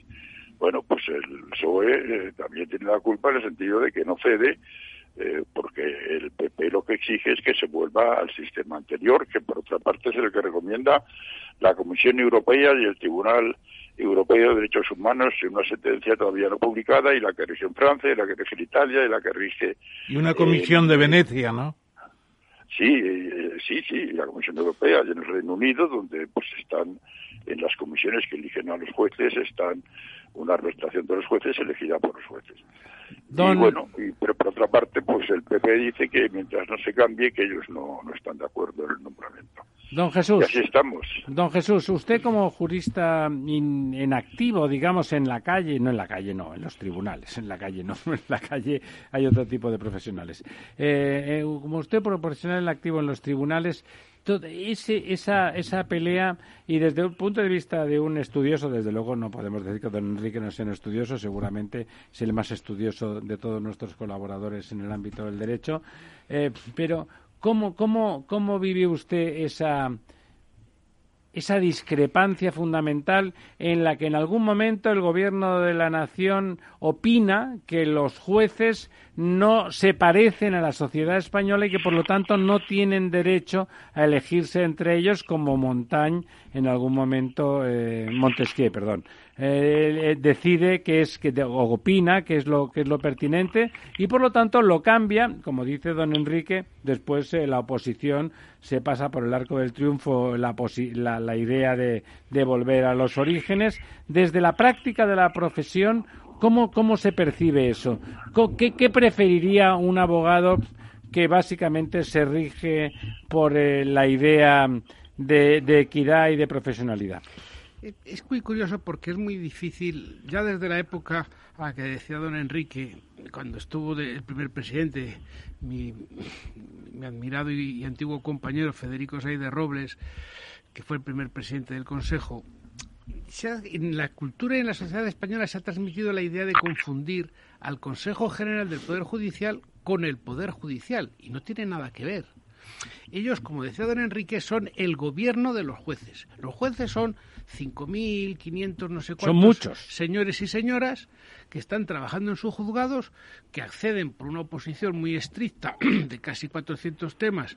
Eh, que puede ser también un objeto de debate si eso está actualizado y si eso es realmente útil y moderno, pero en fin, es un sistema objetivo, sacan su posición. Y es meritocracia. Se van, a, se van a Barcelona, se meten en la escuela judicial, casi todos aprueban, y unos han elegido ser jueces, otros fiscales, jueces hay 5.500, fiscales 2.200 más o menos. Y cuando, ¿qué es el Poder Judicial? Pues es cuando el juez de Medina del Campo de primera instancia de instrucción se sienta y escribe la sentencia, o cuando toma decisiones. Está, ahí es el momento que ejerce el Poder Judicial. Y ahí, sustancialmente, en la gran mayoría de la judicatura no pasa nada. ¿por qué pasa estas cosas en el órgano de gobierno? O sea, el organismo creado por la Constitución para gobernar esa carrera judicial. Es un gobierno... Gobernar ese poder judicial pero no, pero no gobernar el poder judicial. El Poder Judicial es el chico que acaba de salir de la Escuela de Barcelona, acaba de coger su despacho que se lo ha dado el rey, y se va a su juzgado a Bollullos Par del Condado y está allí y toma sus decisiones.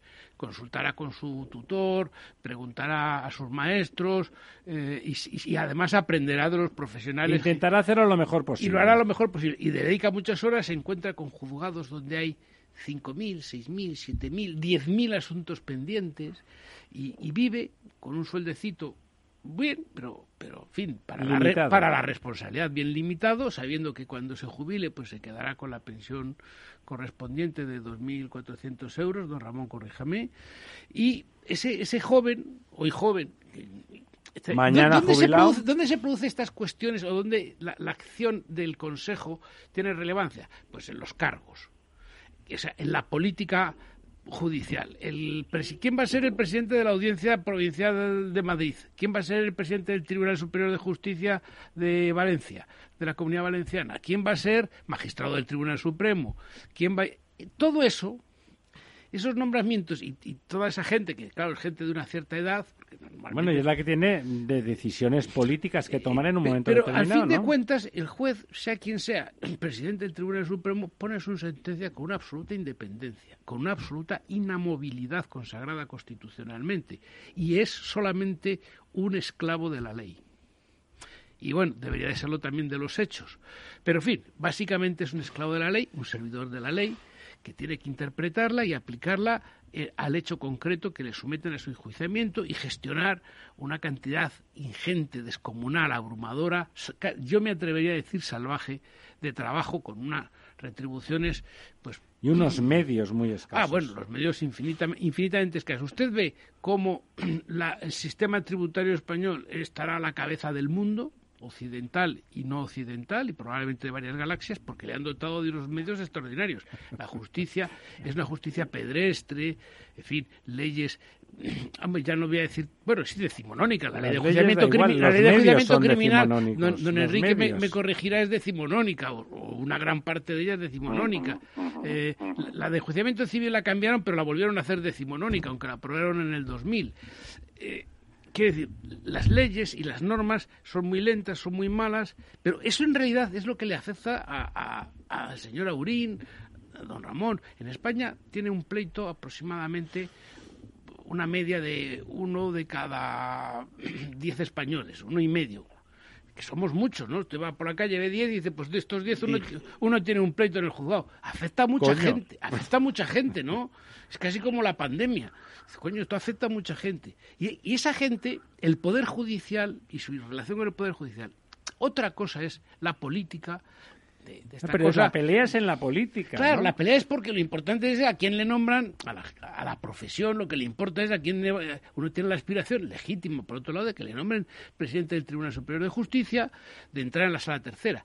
Nombramientos que afortunadamente en los últimos años la discrecionalidad ha quedado muy reducida y cuando el Consejo General del Poder Judicial toma una decisión, es revisable en la jurisdicción contencioso administrativa y la Sala Tercera del Tribunal Supremo pues no se ha cansado de decir que se accede por los principios de igualdad, mérito y capacidad y que los currículums y que las elecciones, que algunas veces son pactos políticos, pero el elegido políticamente no es el que tenía más méritos y llega la Sala Tercera y tumba el nombramiento. Don Enrique, ¿iba a decir usted alguna cosa? No, no, hombre, yo lo que creo es que realmente la gran pelea política en estos momentos es porque el PP está interesado en mantener un Consejo General del Poder Judicial nombrado cuando tenían mayoría absoluta y que pues hay una preponderancia del sector conservador y que el PSOE pues pues quiere cambiar eh, esa composición para que tenga una mayoría izquierdas. Entonces, eh, es cierto que los magistrados son independientes, no cabe la menor duda de ello. Eh, pero bueno, los partidos políticos no siempre piensan eso, ¿no? Y está la sala segunda, que es donde se juzga a los aforados, es una sala, la, sala de lo penal, y luego está la sala tercera, que es la que tiene de los recursos contra los reales decretos, por ejemplo, y en este caso pues está eh, está pendiente pues los recursos contra los reales decretos de indulto de los condenados por el proceso, de modo que son resoluciones. Don Enrique, eso que, está usted diciendo no quiere decir que los españoles no somos todos iguales ante la ley. Sí, sí, claro que sí, sí, sí, sí. Pero unos más iguales que otros. Bueno, pero aquí, Enrique, yo te preguntaría una cosa muy concreta que puede eh, constituir elemento para decidir dónde está el problema. Según mis noticias, eh, Casado ha hecho una propuesta última que dice que se podría resolver en pocas horas. Eh, los doce jueces que se tienen que elegir por los jueces y que se están eligiendo por los diputados y por los senadores, ¿qué fórmula tendríamos? Eh, si son los jueces rompiendo el criterio de la ley del 85 y volviendo a una idea que mantiene la Unión Europea que deben ser los propios jueces. ¿Qué, sistema se podría seguir sin intervenir el, sin intervenir el Parlamento? ya se ha visto ya se ha visto que eso no se no se resuelve en el Parlamento el nombramiento de los vocales se resuelven fuera del Parlamento. Los, partidos políticos, o sea, el Ejecutivo. Entonces, bueno, el Ejecutivo pues quiere intervenir en, no en el Poder Judicial, ciertamente, pero sí indirectamente, en cuanto que el Consejo General del Poder Judicial pues tiene la facultad de hacer nombramientos muy importantes. Don Enrique, muy especialmente, sí, sí, ¿Y qué haría entonces el Poder Judicial? Y, eso, está clarísimo. Pero yo, pero yo, perdona un momento, perdona un momento. para terminar mi pregunta, Enrique, le preguntaría, si ya entonces los doce se eligen fuera del, del Parlamento y ya no pueden manipular los diputados y menos los líderes de los No, claro. Entonces, ¿cómo se podría elegir? ¿Se podría, ¿Se podría organizar un sistema electoral por el propio Consejo para que fueran solo los jueces? Claro, claro, claro, como si hizo en el, como si hizo en el 80. Claro. Eh, lo eligieron los jueces. Claro, y entonces eso es lo que propone el PP realmente. Eso es lo que propone el PP, que era lo que regía en el 80, que es realmente, yo creo, el espíritu de la Constitución y que es lo que sucede con el Consejo Superior de la Magistratura, tanto en Italia como en Francia, como en el Reino Unido, donde es cierto que esos consejos eh, en Reino Unido es algo distinto, pero bueno, en cualquier caso intervienen no solamente vocales o electores eh, elegidos por los partidos políticos, sino también jueces elegidos por los jueces, tanto en Francia como también, en Italia. Don Enrique, también y sobre todo, don Jesús. Sí, pero en realidad aquí, don, don Ramón, y sobre lo que decía don Enrique, aquí hay un problema. ahora venir a contarnos que primero modifiquemos la regla y después pongámonos a jugar el partido. Mire usted, el acuerdo del 2011, la reforma que elevó la, el quórum y lo cualificó a los tres quintos, fue un pacto de Estado. Oiga, pónganse ustedes de acuerdo, nombren a los vocales y después cambien la ley, pero no lo hagan al revés. Esta es la mejor tradición española, es primero meten el gol y después se ponen de arreglo en las reglas. Sí, muy bien, lo acabas de decir y ahí está otra clave. No es cierto que el señor Sánchez se cansó y dijo, pues como no podemos hacer nada con la regla de los tres quintos, vamos a la mayoría absoluta. Vamos a cambiar las reglas. Y es cuando la Unión Europea le dijo, tate, no sea usted como Polonia ni como Hungría. No rompa a Montesquieu otra vez. No, si lo que ha dicho don Jesús. Eso es una grilla política. Todo esto es una grilla política. Cumplan ustedes las leyes, respeten la Constitución, no la pisoteen. ¿Cómo pueden ofenderse si en Cataluña o el País Vasco algunos hablan de nacionalismo, separatismo y luego ellos lo pisotean en otras cosas? Pues tan importantes como esas. En realidad, pisotean la Constitución eh, y, y, se ríen un poco de la gente. ¿Pactaron ustedes elevar el quórum para decir que esa influencia política se limitaría a base de nombrar agentes de calidad indiscutibles y por eso vamos a los tres quintos. Pero es que usted ha hablado, en Luego no lo acepta. habla usted de, de, un partido, pero en el gobierno hay dos partidos. El gobierno está apoyado por dos eh, grupos parlamentarios. Perdón, dos más X. Dos más X. Y el X, y el X está un poquito lejos de Madrid, pero no tan lejos.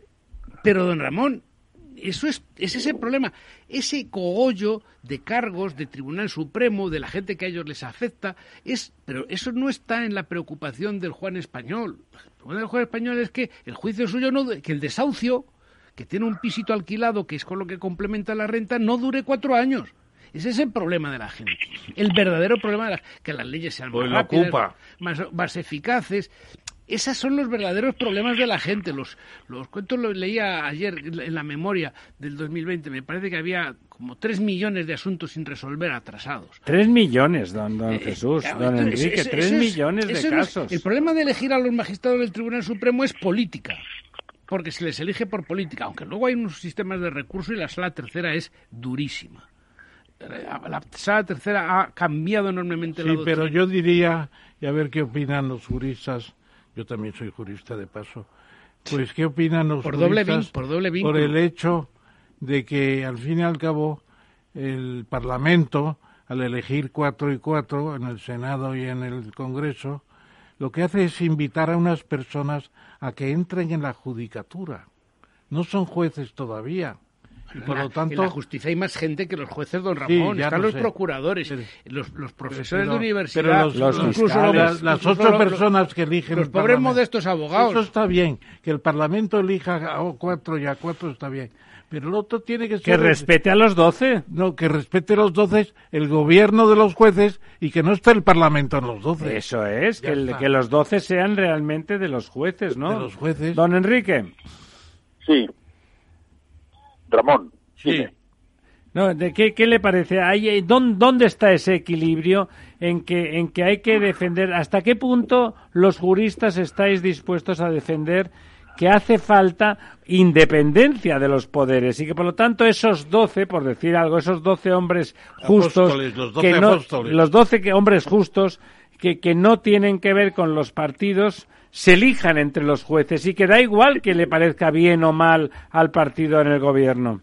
Sí, sí, yo de eso no tengo la menor duda, pero claro, también es cierto que hay un hay algún cinismo por parte del PP porque a pesar de que lo lleva en el en el programa electoral, claro, cuando se encontró con la mayoría absoluta, evidentemente, eh, las dos veces, las dos veces y vio que iba a tener mayoría en el Consejo Se quiso quedar con el pastel. Pues, pues no, claro, se quiso quedar con el pastel. O sea, claro, se dice una cosa cuando se está en la oposición y luego cuando se está en el gobierno, los otros han hecho el trabajo sucio y ellos a poder, se aprovechan de eso, ¿no?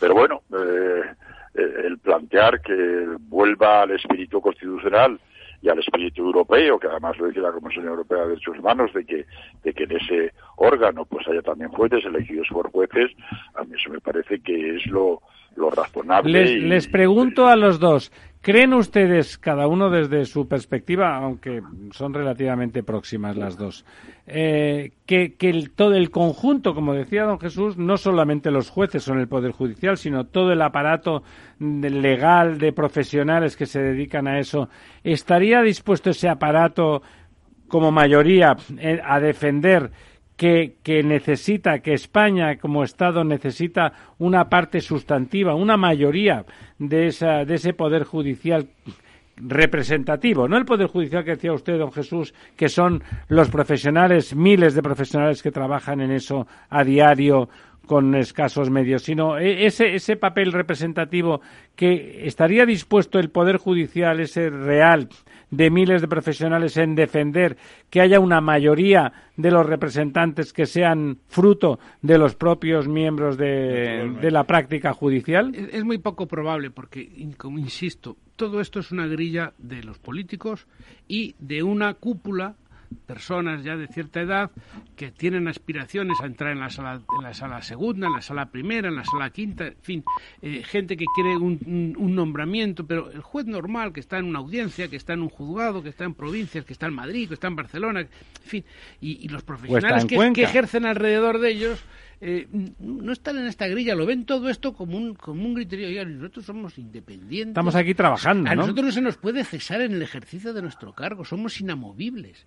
Claro, solamente cuando incurren en infracciones gravísimas. Pero las leyes las aprueban esos otros jueces. Pero, lo van no, las leyes las aprueban, los jueces no aprueban ninguna ley. Bueno, es decir, las, sancionan. leyes, o si se le puede llamar exactamente leyes a lo último que hemos venido viviendo, pues eso lo suelen aprobar en el Parlamento.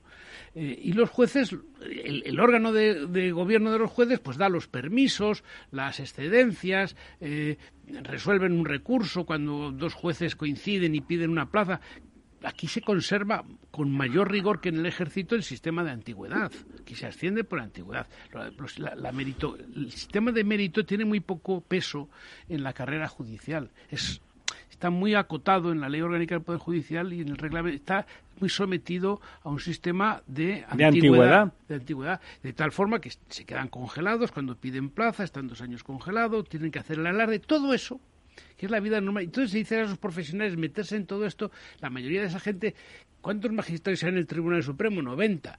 Y todos los presidentes de los TSJ y las 50 presidencias de las audiencias provinciales, pues al final ese, núcleo no son más allá de, de, de un 10% de la, de la profesión no representan ni el 10% de la profesión. Entonces, es muy difícil movilizar a nadie. Ahora, sí es verdad que todo esto pone de manifiesto que la idea de la justicia en Europa en general, en la Europa, continental, eh, siempre ha tenido una cierta queja de, de, la legitimidad democrática. No son elegidos, se accede por oposición, pero claro, también se accede por oposición los, los inspectores de Hacienda o los inspectores de Trabajo o los técnicos, y son muy importantes. Y los técnicos de Administración Civil y no tienen este grado de autonomía no, pero no, pero perdone usted, la justicia que sea autónoma del poder ejecutivo a mí me parece sustancial. Fundamental.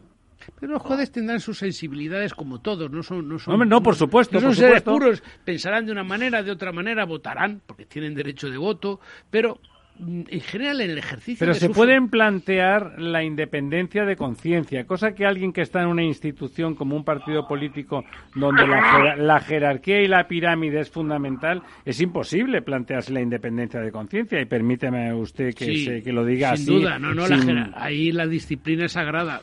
Yo tengo una duda y la someto a los tertulianos, los invitados y al director. Para los doce apóstoles estos que hay que elegir por los propios jueces, ¿no sería conveniente formar una especie de convocatoria electoral para en un día... ¿Como en Estados Unidos? Sí, en principio, pero allí a nivel de estados, de 50 estados. Aquí es para el gobierno, perdón, para la nación en su conjunto.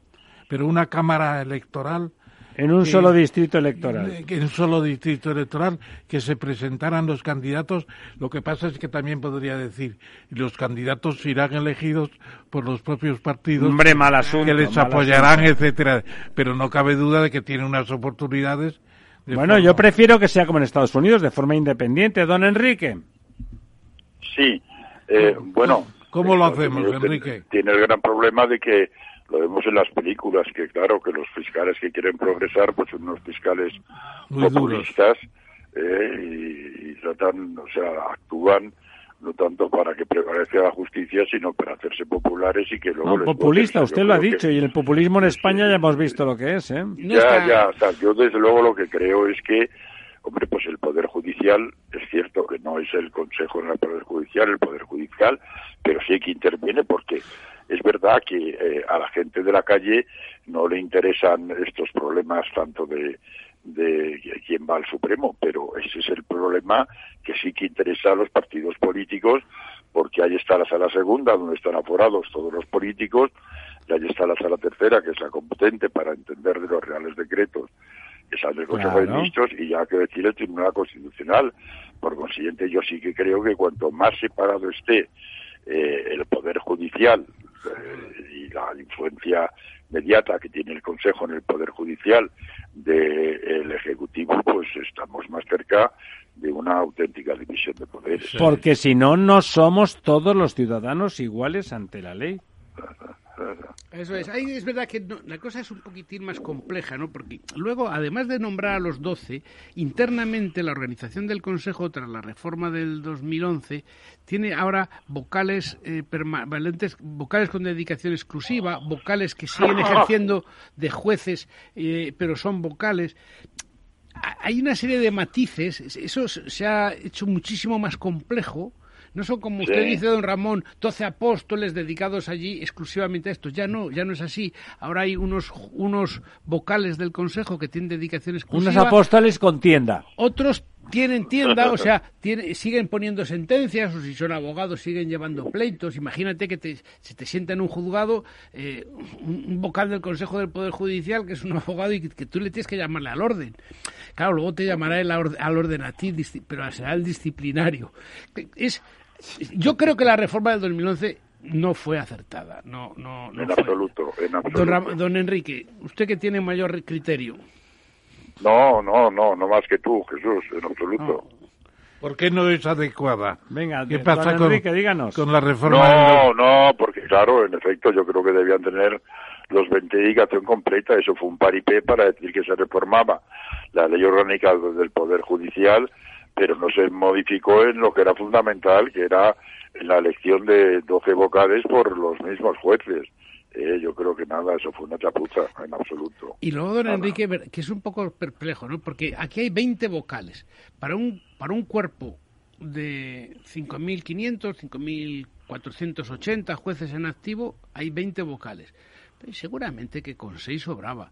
Eh, es decir, porque hay una parte burocrática, lo que es inspección, lo que es eh, eh, análisis, todos esos trabajos, la parte estadística del Consejo, todos esos son servicios, bueno, pero con 5, 6, 7, 10, no sé, ¿para qué hacía falta 20? Por los apóstoles. ¿Para qué hacía falta 20? Por las estrellas de la, de la bandera europea. ¿Por qué no ponen más jueces y quitan vocales del Consejo? España tiene una ratio muy pequeña. Bueno, o sea, tienes razón, o sea, por lo general yo los amigos que tengo que han sido vocales, pues la verdad es que no dicen que tengan mucho trabajo. Pero bueno, el número de 20 está en la Constitución y bueno, cambiar eso sería muy complicado, ¿no? Pero es cierto que, que, bueno, ser vocal del Consejo General del Poder Judicial pues no deja de ser una pequeña bicoca, es lo que me cuentan a mí mis amigos Sin duda. vocales, ¿no?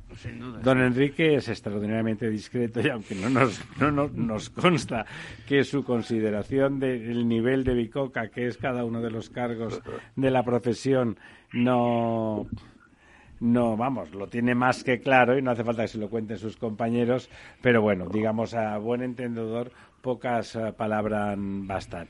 Don, eh, don Ramón, le dejo a usted la última consideración con nuestros invitados. No, yo, yo insisto en que al fin y al cabo, siempre, dicho los cuatro y cuatro que eligen el Senado y el Congreso son los futuros jueces o magistrados que entran en esa categoría por representar a la nación.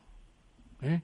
Representar a la nación y los doce apóstoles. Pero cuando representan a los partidos no representan. No, pero eh, se eligen y tienen que ser de solvencia, 15 años, tienen unas condiciones importantes.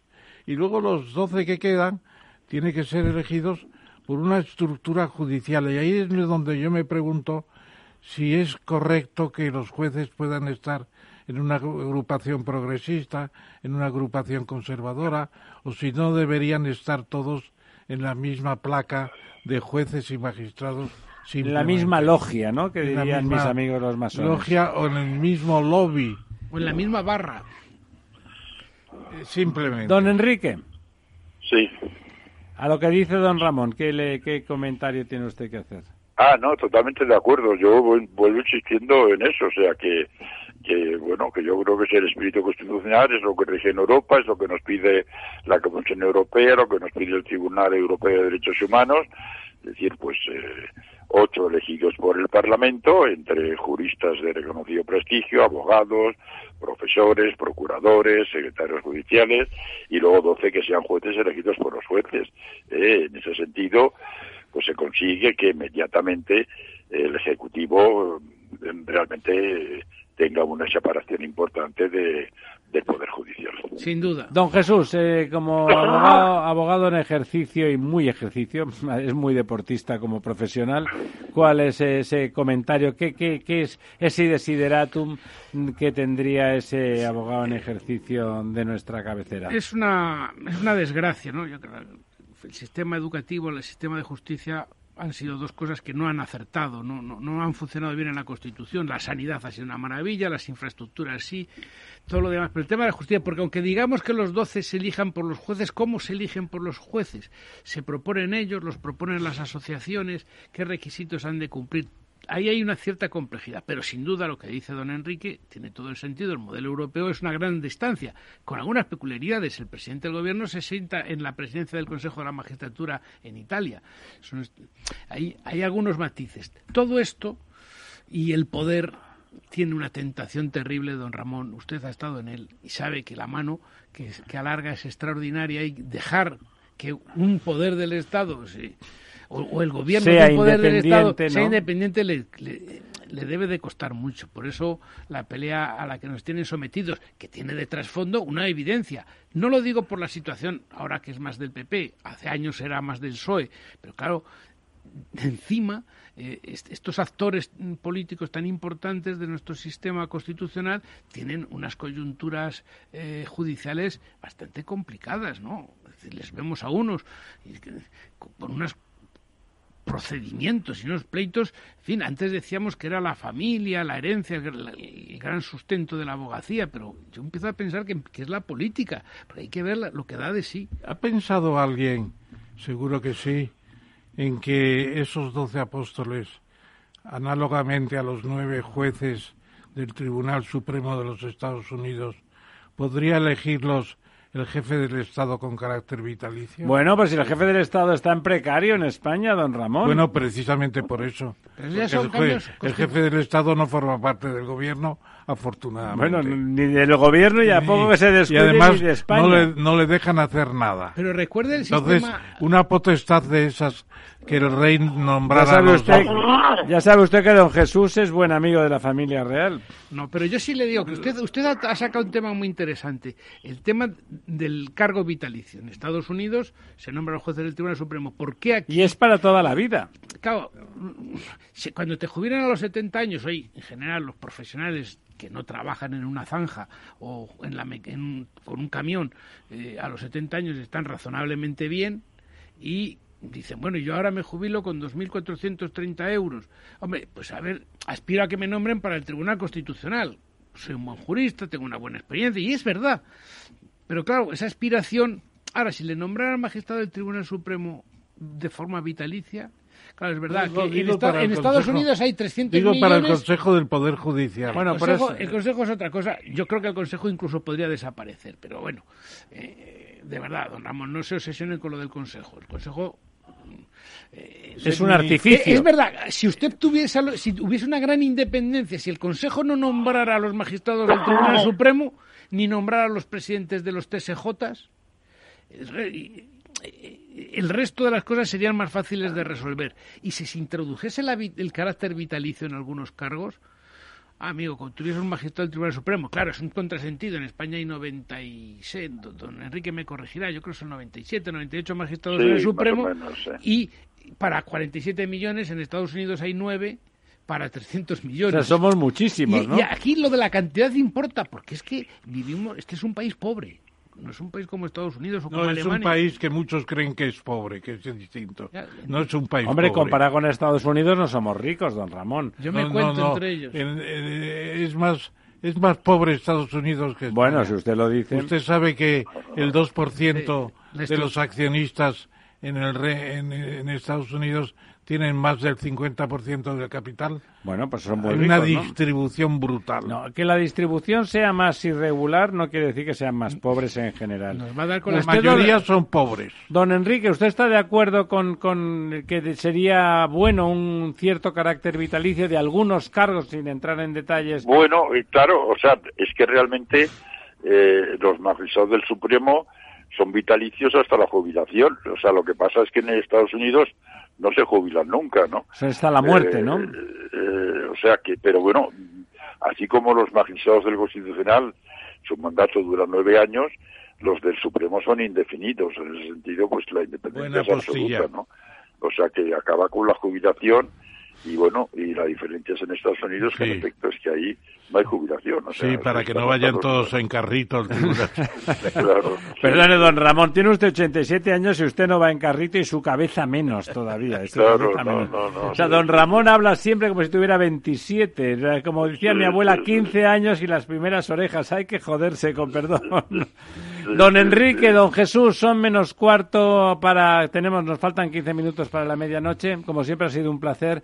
Contamos con ustedes. Teníamos por ahí más cosas como la inviolabilidad de... Otro día. Efectivamente, pero otro día... Y vamos, contamos con ustedes porque la verdad nos parece, al menos a don Ramón y a mí, que es verdad que somos fans, que cuando vienen ustedes a la gente, al ciudadano de a pie, o si no de a pie de asilla como mínimo de, asilla le interesa más le interesa más la justicia y le parece que se entiende mejor y hasta incluso le parece que la justicia tiene algo que ver con su vida. Don Enrique, don Jesús, muchísimas gracias y vamos, les volveremos a molestar muy en breve. Muchas gracias. Hasta pronto, Enrique. Muchas gracias, don Enrique. Un abrazo. La verdad desnuda. Ramiro Aurín, Capital Radio. Esto te estás perdiendo si no escuchas a Luis Vicente Muñoz en Capital, La Bolsa y la Vida.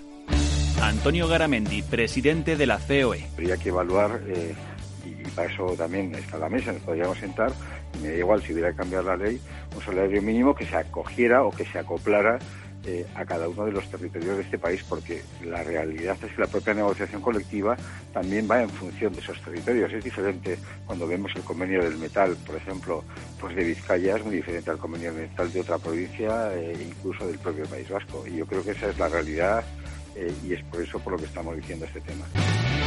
No te confundas. Capital, la bolsa y la vida con Luis Vicente Muñoz, el original.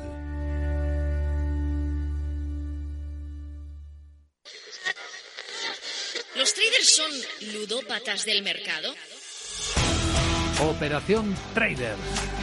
¿Te atreverías?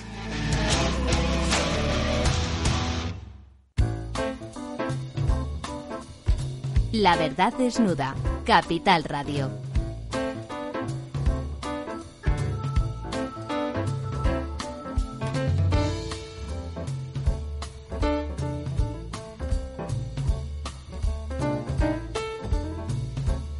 Bueno, de vuelta tenemos, don Ramón, tenemos 12-13 minutos para hacer un repaso rápido. Sí. Ah, Lo primero, la verdad, la primera noticia que teníamos, la hemos comentado brevemente antes, el- la negociación que está en marcha de gobierno y sindicatos sobre el salario mínimo, que a mí me parece que con las cantidades de las que se están hablando, estamos hablando de, de un discurso de cara a la galería y político, porque 12, 13, 15 euros, pues no es dinero, o sea, con lo cual es ganas de decir que han aumentado el salario mínimo, ¿no?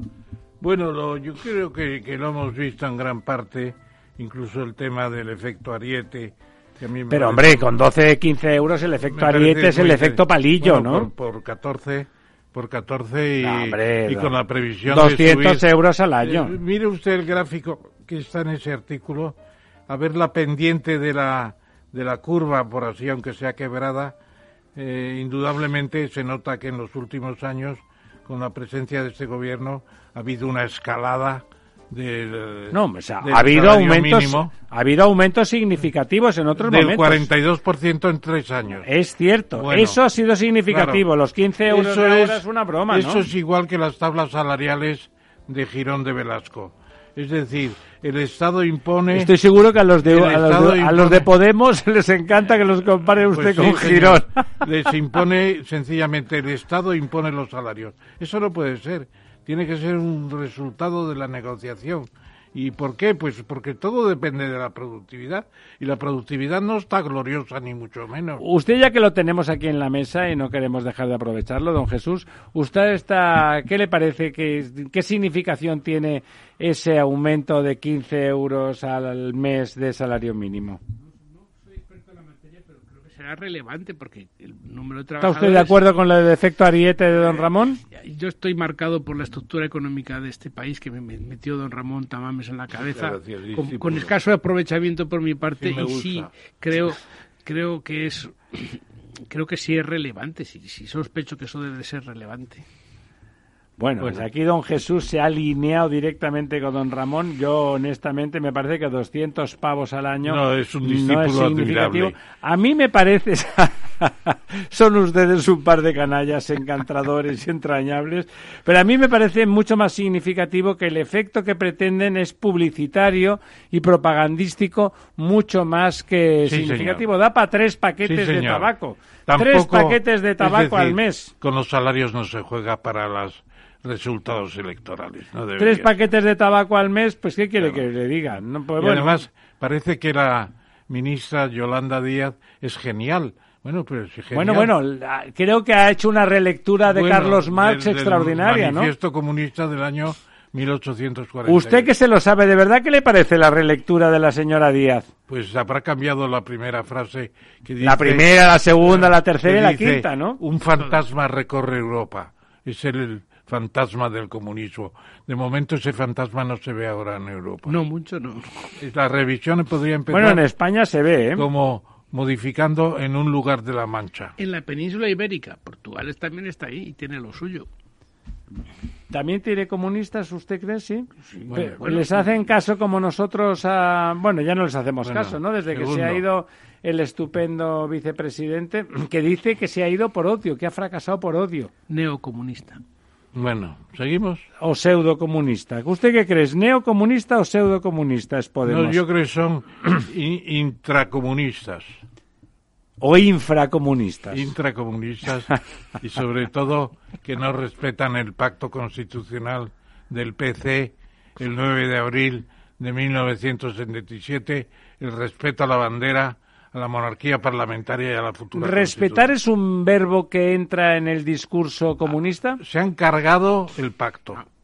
Y aquel pacto era tan durable como la propia Constitución. Y ese pacto, como decía el bolero, ese pacto sí era con Dios, ¿no? ¿Sigue? Que ese pacto, como decía el bolero, sabe que aquel bolero que decía, y este pacto no es con Dios, este sí. Si no era con Dios, era con la Constitución que para un civil. No, es un pacto paralelo a la Constitución. Es el, sencillamente el eh, ¿cómo se llama? el suceso histórico de la economía española. Eh, es un conjunto de normas adoptadas el año 77 y 88 que no se pueden modificar sino por consenso. Hablando de consenso, ¿qué les parece? Yo ya sé lo que piensa usted, don Ramón, de las criptomonedas, en este caso el Bitcoin. Los, vamos, en El Salvador, que es un país bastante peculiar y donde los ciudadanos normales, que son la mayoría, claro, que intentan ganarse la vida con esfuerzo, sudor y lágrimas, eh, resulta que han hecho del Bitcoin, que es la que es la moneda que la única virtualidad efectiva que tiene es el es el, el tráfico de actividades económicas no legales y por lo tanto que se pueda ahí comerciar sin sin dar la cara, la han hecho moneda oficial. Sí, bueno, aquí hay una foto en el diario ABC que hay una manifestación contra esa decisión en El Salvador donde manda el presidente Bukele de origen árabe. Pero le han elegido los ciudadanos, ¿no? Reelegido, sí. Pero el manifestante lleva un cartel que dice, Bukele me la pela por corrupto. por corrupto. Yo creo que Bukele tiene parte en el negocio, no me cabe la menor duda. Es un disparate. Es tan difícil de... de poner de moneda de moneda complementaria el, una criptomoneda en El Salvador, que es un la, país la criptomoneda. con más del 40% de, la, hay gente, monedas, de la gente en la miseria. Hay criptomonedas que tienen una cierta utilidad. El Bitcoin, ¿no? ¿Usted, don, don Jesús, qué piensa de esas Yo cosas? Yo creo que es una realidad que ha llegado, que será importante y que pone en cuestión algunos principios de la soberanía que no son menores. Territorio, moneda, fin, son cosas que han estado asociadas. Era maravilloso la Unión Europea cuando decíamos que teníamos un euro, que era una moneda europea.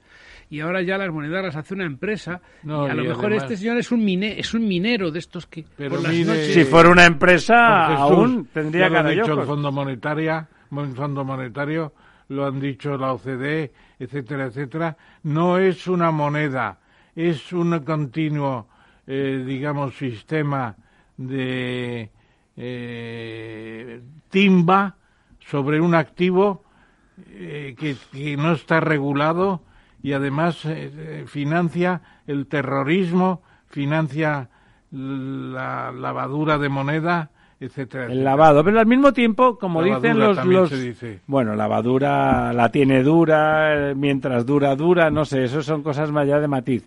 Eh, los budistas dicen, dice el budismo, y me parece una reflexión interesante que para reflexionar bien sobre algo e intentar cambiarlo, lo primero es asumir la realidad, ¿no?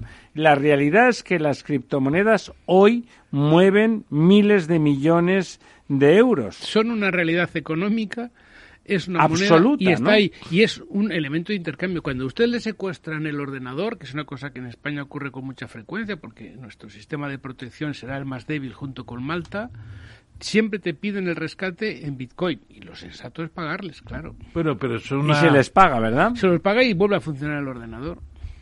Y el Bitcoin funciona, en lugar de pedirte euros te pagan, te pagas en, el Bitcoin funciona en Bitcoins. Es complicado. se paga en dólares. No, no, los, los sobornos. Los... ¿Sabe usted que hay una moneda, una criptomoneda que es equivalente al dólar y que lo sigue?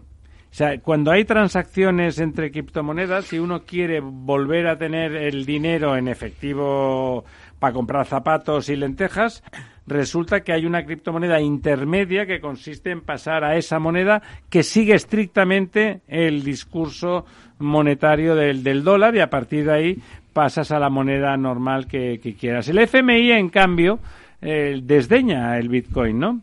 ¿Eso es bueno o es malo? A veces uno piensa, si la desdeña el FMI es que quiere decir que seguro que funciona. No, no, lo que dice está bien la broma, pero no es real.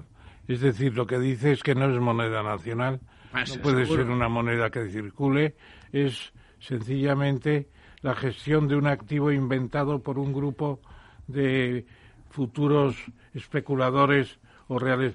Vamos a ver. Futuros o, presentes. ¿quién, ¿Quién maneja en cierto modo el, Bitcoin? Pues eh, sencillamente el, financiero sudafricano, ¿cómo se llama? Eh, bueno, y otros, ¿eh? ¿eh? Y otros. Y otros. Un, club, un club de conspiradores son. Bueno, el señor de Tesla había tenido millones y millones en Bitcoin y cuando salió bajó de golpe, o sea que... y, vende, y vende el coche en Bitcoin, tú vas con un Bitcoin y te, lo compras, y sales ¿eh? con un coche por la puerta. Oigan, faltan dos minutos para que nos vayamos. Falta... Lo hemos hablado antes, 15.000 camioneros faltan en, en España. aquí nadie y 700.000 albañiles. Aquí ya nadie quiere ser ni, ni partidario de la construcción, ni de la agricultura, ni de la recolección de fruta ni camioneros. Aquí todos un, un salario bueno en un lugar calentito. Pero sin título, ¿eh? Y sin, bueno, sin ser ingeniero, ni abogado, ni, del Estado, ni nada. El éxito de la formación profesional. Bueno, ojalá eso Es que la formación profesional son gente que sabe hacer muchas cosas. Es el futuro, la formación profesional. ¿Usted cree que si estuviera bien pagado eh, se volverían a querer ser albañiles los españoles? Sí, si estuvieran bien preparados. O solamente quieren zapatillas Air Jordan. Los albañiles llegaron a tener retribuciones en los años 2005-2006 espantosas. ¿eh? Ganaban más que... No, estupendas. Ganaban bastante espantosas. para, un, para, un, catedrático de universidad... 3.000, 4.000 euros. Que da susto. Si están bien formados, yo creo que lo que hace falta en la parte manual y mecánica es buena formación y buenos profesionales y de ellos será el futuro. Un, experto en informática de seguridad bueno. tendrá el futuro asegurado. Don, don, don, don Ramón, corriendo, a usted que le apasiona el tema del cambio climático y la ecología, nos dicen que en el 2040, que está a la vuelta de la esquina, un grado y medio más. Eso significará un yo Creo que antes, yo creo que antes. ¿Usted He lo rescatado de la pausa estival, cuando no nos reuníamos los caballeros de la mesa redonda porque estábamos o de vacaciones o trabajando en casa. Eh, o las dos este, cosas este documento del, del panel internacional del cambio climático que es muy importante. Mientras China y Estados Unidos no se incorporan de verdad, aquí no hay que nada que hacer. Corriendo, la última buena noticia. Alsa, una compañía de transporte, ya saben, de autobuses españolas, se viene a por Dubái. ¿Va a triunfar, don Ramón? Pues yo creo que sí, porque además se presenta como lo que es, es una multinacional, National Express, en esa multinacional... ¿Española? Sí, no, pero Cosmen, Cosmen, la familia Cosmen tiene más del... Nos vamos, don Jesús, don Ramón, muy buenas noches. Las brujas entran por la puerta. No, por favor, no me ataquen. Hasta el próximo miércoles.